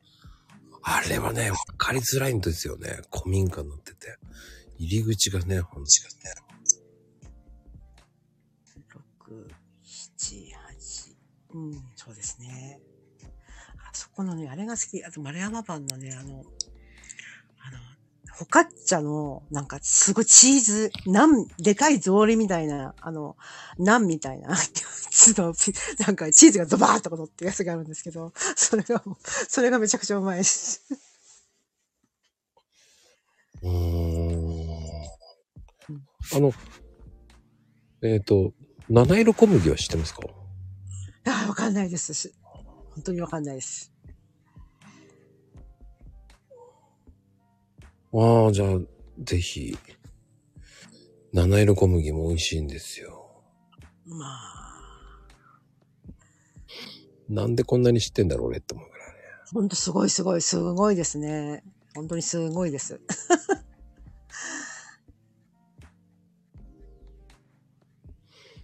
うん。でもね、あの、なんだかんだ言って、あの、やっぱり、食パンはやっぱり、木馬かな、やっぱり。木馬。うん。食パンもほんといろんなものがありますもんね。うーん。でも、木馬のパンが一番美味しいかな。うん。ほんと昔ながら、昔ながらの、その、ラップに巻いたね、焼きそばパンとかあるわけじゃないですか。うんうんうん。そういうところもあるわけですよ。あの、マーコロっていうお店ね、山梨にあるんですけど、うん。本当にラップでくるんでるわけですよ。うん。ほんと、ちょっと昔ながらのパン屋さんみたいなね。うん。ひどい時はあの、1日10件ぐらいもありますから。すごい。パンツアー、パン屋さんツアーですね。そうです。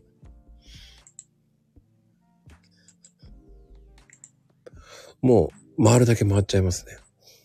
うん。後で食べます、だから。すごい。で、それくらい、こう、山梨のパンっていっぱいあって美味しいんですよ。うん、そうなんですね。あの、甲府のポノって聞いたことあります？あ、きなんか名前は、めちゃめちゃちょっとおしゃれなんですけど。う んでも、本当にすっごい昔ながらの、絶対これ覚えてほしいのは、ズンチャンパンって有名なのがあるんです。あ、ズンチャンパンは聞いたことあります。あのね、うん。かあのね、白い看板に、こう赤い文字でね、ズンチャンパンとか言って、で、シャッターのところがね、まだ閉まってて、パンダの絵が描いてあるわけですよ。うん。それがね、そこのパン屋がね、こう、昔ながらのパン屋で、うん。なんでしょうね、本当にコロッケパンとか、うんうん。調理パンね。そう、本当にこう、懐かしいようなうんうんパンがあるわけですよ。うん。うんうん。もうそれがね、好きでね、うん。こんな昔のパン屋さんあったっていうのがね、うん。うーん。なんかね、そうですね。多分、その皆さんのね、皆さんがね、えーなんで留年っていうのが出てくるのかかわかんないけど、うんうん。うーん。皆さんのね、地元のパン屋さん、ね、教えていただくと面白いですよね。うん。でもやっぱり、その、よく食べてたパンって何ですか？やっぱりそう、なんだか、なんだろう。どっちかって言って、やっぱ近くにパン屋さんがなかったから、うんうんうん。やっぱり普通の、やっぱ食パン？食パンにマーガリンかなんか塗って、ジャムとかうんっていう感じだったかな。でもちっちゃい時は。そうです。ね。やっぱりパン屋さんなかったですもんね。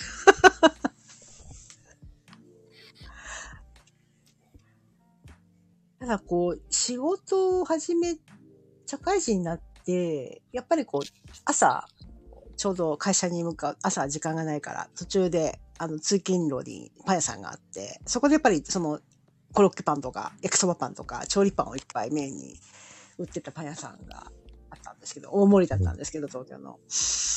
あそこはよく覚えてますね。そこでよく毎朝買ってったみたいな感じで。あ調理パンも大好きでした。うーん。だ僕はパン屋さん行って絶対食べるものがあるんですよ。うん。やっぱりくるみパンかな。くるみパン。うん。素朴な感じの。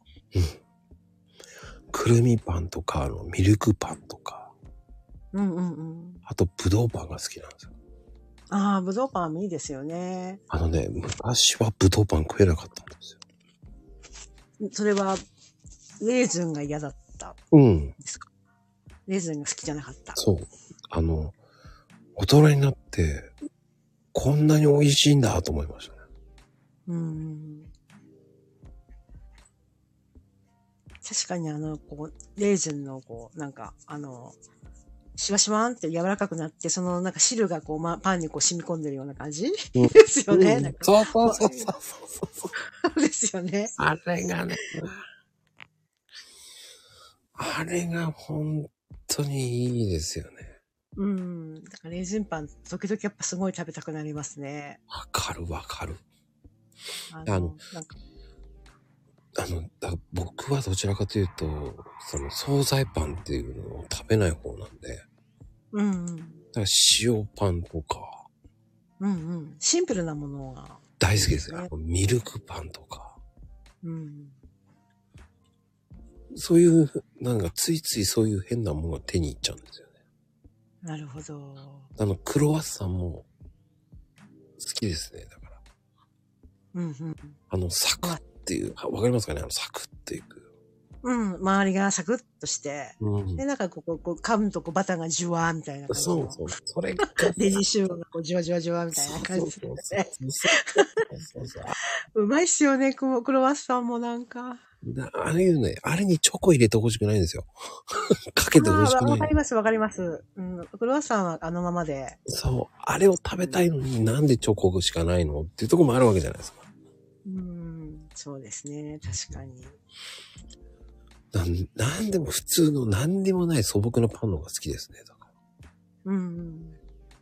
だからこう、ね、あるじゃないですか。あんパンとかそういうのもあるんだけど、うん。何にもないこうシンプルパンをばっかり選びます。うん。なるほど。あと個人的には揚げパンとかね。あ、揚げパンにコッペパンを揚げたやつにきな粉かシュガーかまぶしてあるやつ。うんあれね、ちゅあの、給食の時は裏っ返しにして食べてましたよね。裏返し。うんそうするとほら、あの、ボロボロしないじゃないですか。確かに確かに。うん。でも僕はあの変化球があったシナモン、シナモンが好きなんですけど。うんうん。シナモンいいですね。あのシナモン美味しいですよね、あれ。うん。美味しい美味しい。うん。そういうのを考えると、なんかね、山梨っていいなって思っちゃうんですよね。そうですか。でもそんなにね、たくさんあったとは知らなかった。70店舗もあるなんて。ああ、もう激戦区ですよ、あそこは。ねえ。す県で県でやっぱり100件ぐらいあるんじゃないかなと思いますよ。うん。確かにね。そうね、山梨水が綺麗で、だからパン美味しいのかな？どうなんですかね。でも、だってもう、1キロ圏内に6店舗あるもんね。うん、それはすごいですよね。ありますよ。それが成り立ってんだ、すげえと思いますもん。うん。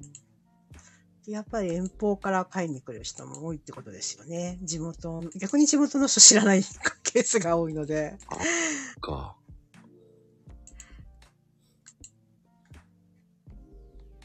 蕎麦はね、山梨なんです。山梨じゃなくてね、長野なんですよ。うんう。ん、どちらかというと山梨は、えっ、と、小麦粉の方がね、うん、うんうん、美味しいんですよ、小麦が。うん。うん。だから、ほうとうとか、えっ、と、まあ、ちょっと行ったとこ、吉田うどんって言ってね、特殊なうどんなんですよ。うん、うん。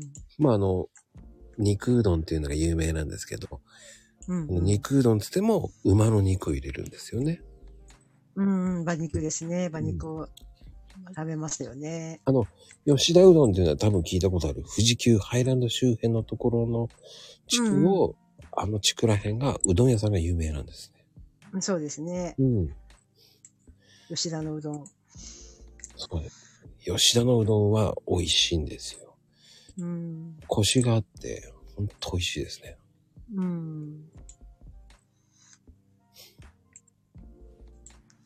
はあ、山田うどんはね、埼玉ですね。うん、うん。推しの八海は水が綺麗なだけです。あ、そうですね。吉野は、確かに水が綺麗ですね。うん、それだけね。すいません。あと何があるから、うん、ないです。まあ、あと有名なの山梨って言うとカレーかな。あ、カレーがそうなんですね。カレーね、ロックっていうのが本当美味しいですね。うん、そうなんですね。あ、武蔵野うどんも美味しいね。うん、武蔵野うどんもし。ね、うん。そう、ロックっていうね、あの、有名なんですよ、ロックっていうカレーが。うんうん。もうね、あそこはすごい並びますからね、ロック。クってどこにあるんですか？もう軽井沢です。軽井沢？さすがにちょっといけないか。ん？軽井沢じゃないな。ごめんなさい。えっ、ー、と、清清里。軽井沢と清里違うからな。うん。ちょっと違う。清里の萌木の村ですね。うんうん。のロック。なるほど。面白いんですよ。あの、カレーのところに、えっ、と、レーズンバターが乗ってるんです。なるほど。すごい有名なんですよ。昔から有名なんですけどね、あそこ。うんうん。偏僻なところにカレーショップができたんですよ。うん。うん。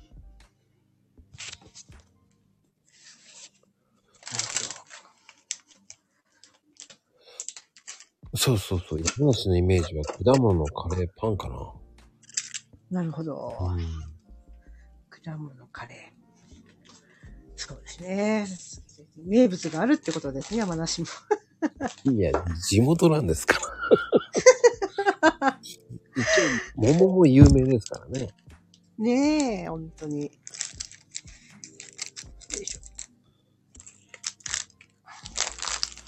うん、猫ちゃんもいますからね。今猫に餌をあげてるんだと思うんです。そうなんです。ごめんなさい。ちょっとね、うちょっとご飯が、時間が過ぎちゃって。待ってます。食べてます、今。むしゃむしゃ。え、でもこの時間に食べるんだ。うん、ちょっと遅かったですね。でも今日ね、朝が遅かったから、1日3回あげてるんですけど、子猫ちゃんの方はね、やっぱりまだ2回にはできないので、よく食べるんですよ。すごいんですよ。食欲が。うん、あげれば、あげるだけ食べますからね。うん。犬もそうですけど。なんかそう、なんか今まで割とこう、今の先住の子は割と、なんだろう、あんまり食べない、嫌なものは食べない子で、うん、なんですけど、この新しい子はもう何でも食べちゃう。で、奪って食べてますから。ええすごいです。この食欲、どこから来るのって、まあ、確かに。まあ、もうい、間もなく1.5キロって感じなんで、すごいですね。うん、1.5キロ。でもまあまあ可愛いね。大きさ的には。そうですね、もうね、あの、長毛種なんで、もこもこもこもこです。すごい可愛いですけうどね。まあ、あの目が今一番動く時期なんで、もうずーっと人の顔見てますよ、今も。あの、桃って高級なもの。か。ちょっと待ってあげるからね。ちょっいくらかなわかんないな。どれぐらい高いのかわかんないな。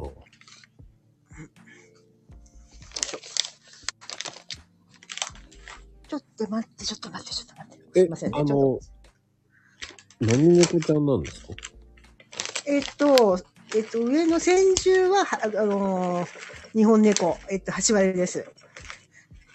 えっと、で、新しく来た子が、えっと、スコティッシュフォールド。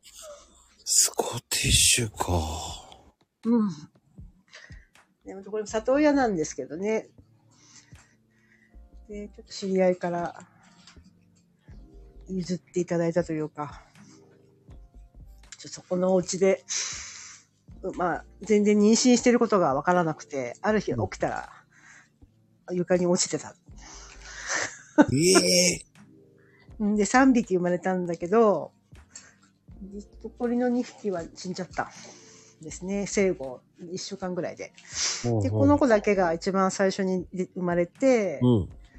で、まあ、ちょっと生き残ったというか、すくすくと育ってるような状況で。いや、でもスコティッシュの方がいいんだよね。ですね。スコティッシュの割にはかなり活発ですね。と、お父さんが、なんか、あの、なんだ、あの、アメリカンショートのあの模様が入ってる子なんですよ。えなんかいろ、なんかいろいろスコティッシュでもなんかいろんなものがこう混ざってるみたいですよね。こう、ミヌエットとか。なんかよく私もわかんないんですけど。いろんな、お父さんは短毛、えっと、短毛の、えっと、立ち耳っての男の子ですよね。で、お母さんが長毛種のオレミミちゃんで、みたいな感じです。いや、でも、スコティッシュは、だって、あの、人気、いつも不動の1位じゃないですか。みたいですね。もう、すごい人気ありますからね。ですね。なんか、ちょっとお値段とかを調べたらすごかったので、びっくりしましたね。あの、甘えるのが好きな猫ですよね。あの、ヒュってこう、見る目が可愛いんですよね。うん。と、なんだろう。なんかちょっと変わってる子というか、なんか、あんまり甘いものじゃないですよね。で、一人でも寝るし、うん。割とたくましいというか、例えばなんか置いたとかして、お部屋に閉じ込めちゃっても一人でなんか遊んでたり、全然こう、寂しがるわけでもなく、うん。なんかすごいたくましいなっていう感じです。お兄ちゃん猫の方が甘えんぼちゃんって感じですかね。すごい甘えんぼちゃん。言っときます。あの、スコティッシュは、一時期、えー、1年半ぐらい前は60万ぐらいで売ってましたからね。ああ、そんなするんですね。やばくないですか？この子そんなにするんだって。ほんと、一時期ね、コロナの時で、うん。あの、スコティッシュが全然いなくなっちゃって、ああ、そうなんですか。すごい上がったんですよ。60万でしたもん、俺見たと。ええ恐ろしい。あの、ミニトイプが78万ぐらいで売ってました。うわあ、すごいですね。いやー、こんな値段すんだって思いながらね、見てましたよ。で、どれどれ猫も、猫もそんな高くないのは、高くないだろうってひょっと見たときに、ひょえーと思って6万じゃねえんだと思いながらね。そうだよね。はあすごいですね。ん、びっくりしますよ。ねえ。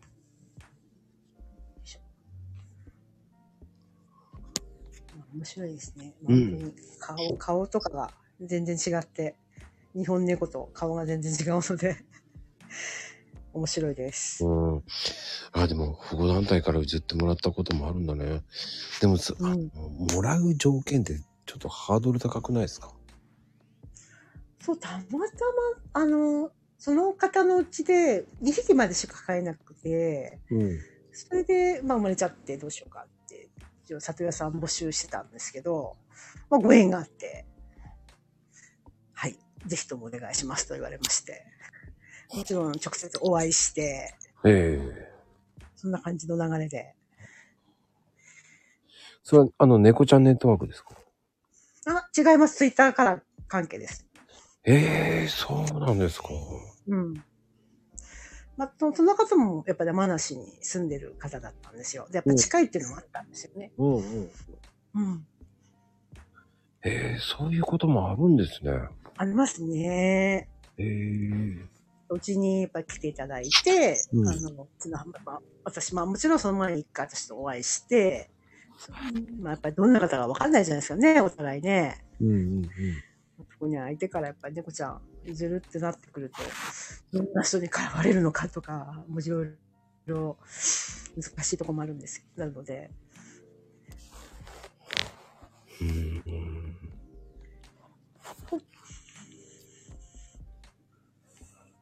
いやー、そっか。でも、面白いなうん。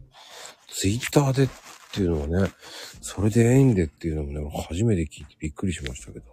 うん。本当に、いろいろやっぱりこう、あの、応募もたくさんあったようですけどう、ん。いろいろまあそうですよね。お任せししたいですって言われまして。へえ。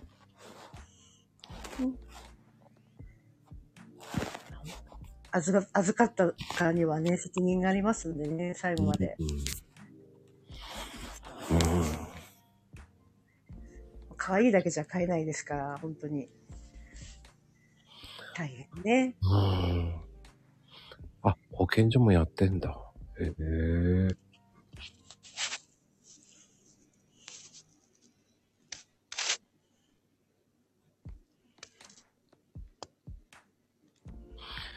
待ち勘見取ったから信用してもらったっていうのも、ああ、猫飼ってるとね、そういう信用とかありますからね。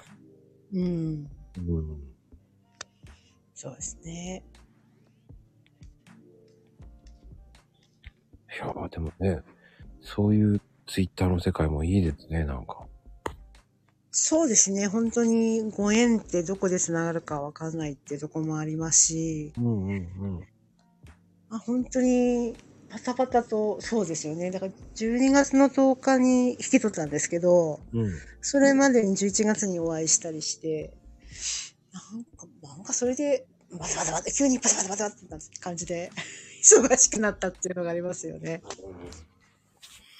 なんか、そういうツイッターでもご縁があるっていうのいいですね、なんか。そうですね。うん。で、この先住の子もやっぱり、その前の、あの、勤め先の、あの、スーパーの病院。うん。うん。うんちょうどこの子も、12月で丸3歳になって、本当に、可愛いです。喧嘩はしないんですね、全然。一応大丈夫でしたね。最初はシャワーとか言ってましたけど、1日ぐらいで、やっぱり、あの、獣医さんにもお話ししたら、お兄ちゃんの方が優しいねって。大体、あの、拒否する場合も、ある程度こう、年齢が高くなってくると、やっぱり受け入れられず、あの、全然仲良くなれない場合もあるみたいなんですけど、この子は受け入れましたね。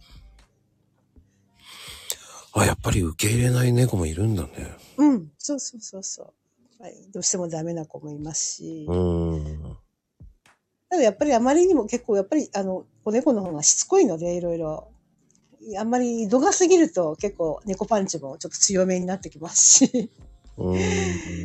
やっぱり一人で眠りたいのか、母の部屋に寝たりとか、私の部屋に寝たりとかしてるし、嫌になると逃げ出しますね。でもそれぐらいが可愛いんだよね。そうですね。もうつかず離れずぐらいがいいんですよ。よく二人、まあ二人で遊んでます、あ、二匹で遊んでますしねう。ん。髪っこしたりして。うんうんうん。で結構このちびちゃんの方が割と気が強いから、結構果敢にガーっていくんですよけどね。結構痛いと思いますよ、本人もね。まあでもそれが面白いんでしょうね。うんうん、でもやっぱ手加減してるのはすごいわかるし。あ、3歳の猫はね、そうなりますよね。そうそうそうそうそう。やっぱ寛大というか優しい、優しいねって。でも私はこの子が大好きで、あの先住の子が。うん、ツンデレなんだよね。猫ってツンデレだよな。うちはね、猫と犬飼ってたから。面白かったですよ、だから。うん。意外と猫とね、犬って意外と共存するんだと思いましたけどね。うん。うん。一応ね、23歳まで生きたかな。あ、それはすごい、23歳。うん、大往生でしたね。うーん、すごい長生き。最後は地方とか入ってませんでした？やっぱ23ぐらいまで来ちゃうと、やっぱりどうしてもボケちゃうっていうか。あのね、フラフラしてました。酔っ払ってんのかなと思うぐらい。ね。うん、そうですよね。で、呼びかけてももう返答、返事もしないし、聞こえないのか。本当に。そうですね、うちあのあの、逆に、えーうちの、えー後から入ってきた2匹をめ見取りましたね。うんうん、2す匹死んで見取りましたね。先に来た犬を死んじゃってるのに見取りましたね。うん。でも、フラフラでしたよ。酔っ払ってんじゃないかと思うぐらいに。うんうん。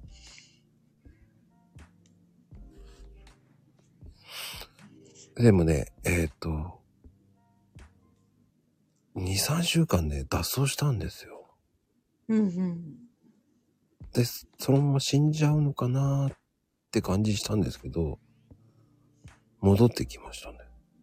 うん、すごいねう。ん生命力というか、長生きするか、本当に長生きする。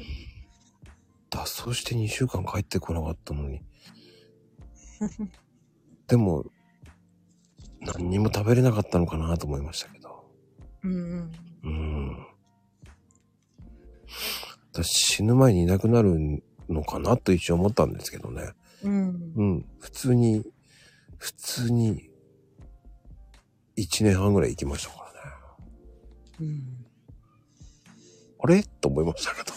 そっから、あれ？なんかあるんでしょうね。うんなんかの理由で外に行って帰ってきた。その理由はわかんないですけど、何かがあって行ってきたんですよね。うん。不思議？猫は不思議ですよね。本当に神秘的。神秘的な生き物です。うんいやー、てなことで、気がつけば2時間になっちゃいましたね。また長、長丁場で。あっという間でございましたい。やーね、本当に。いや、今日も、なんか、フレームからレジの話、そして最後猫ちゃんの話で終わりましたね。そうですね。うん。猫ちゃん、猫ちゃん、猫好きな方もたくさんね、いらっしゃるので、うんよかったです。こういったご縁で、ね、あの、つながって、猫ちゃん、ワンちゃんつながりで、仲良くなれたら嬉しいです。もうでも猫好きの人はもう、だってもう見ればわかるっていう人がいますからね。うんうんうん。そう私も、あの、よそ様の猫ちゃんも見るのも大好きなんで、もうなんか人のこう画像とか見て、ほんと猫もいない時とかは、もう、もう人のあの YouTube とか、人の Twitter のあのなんかあのツイートとかを見て、もうニヤニヤしながらこう癒されてたんですけど。なんかわかるな、それ。なんかそうね、猫のアイコンだらけだな。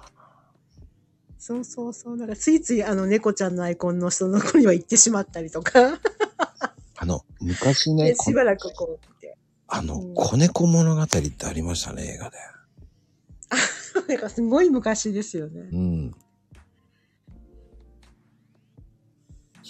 あ、ムツゴロウさんか、あれは。なんかね、ああ、すごいすごい昔。美声させられたようなイメージがあったんですよね。うん。そうですね。いやー、本当に、皆さんの猫ちゃん、本当に、うん。好きです。そうです。たまには皆さん、あの、猫写真をね、キャッそう、ト、アップキャしていただくットライフを、と、キャットライフをね、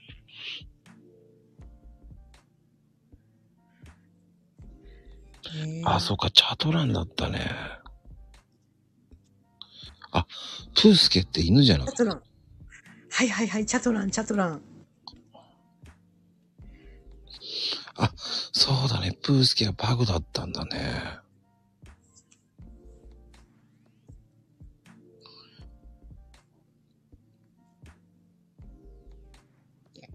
なんでバグになるのかな。いやー、まあ、てなことで。パグ、バグ。バグじゃなくてバグ。うんバグですよ。バグ。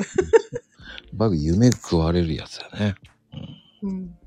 まあ、これから寝るんでね、夢を食べられないようにしましょうね、皆様。いやー、てなことで。いやー、レクさん。はい。いやー、今日も素敵な話を聞けてよかったですよ。あ、いい、大したことは話してないですけどもい。や、もう、リアルなレジのね、こう、裏話。ナス、ナスね。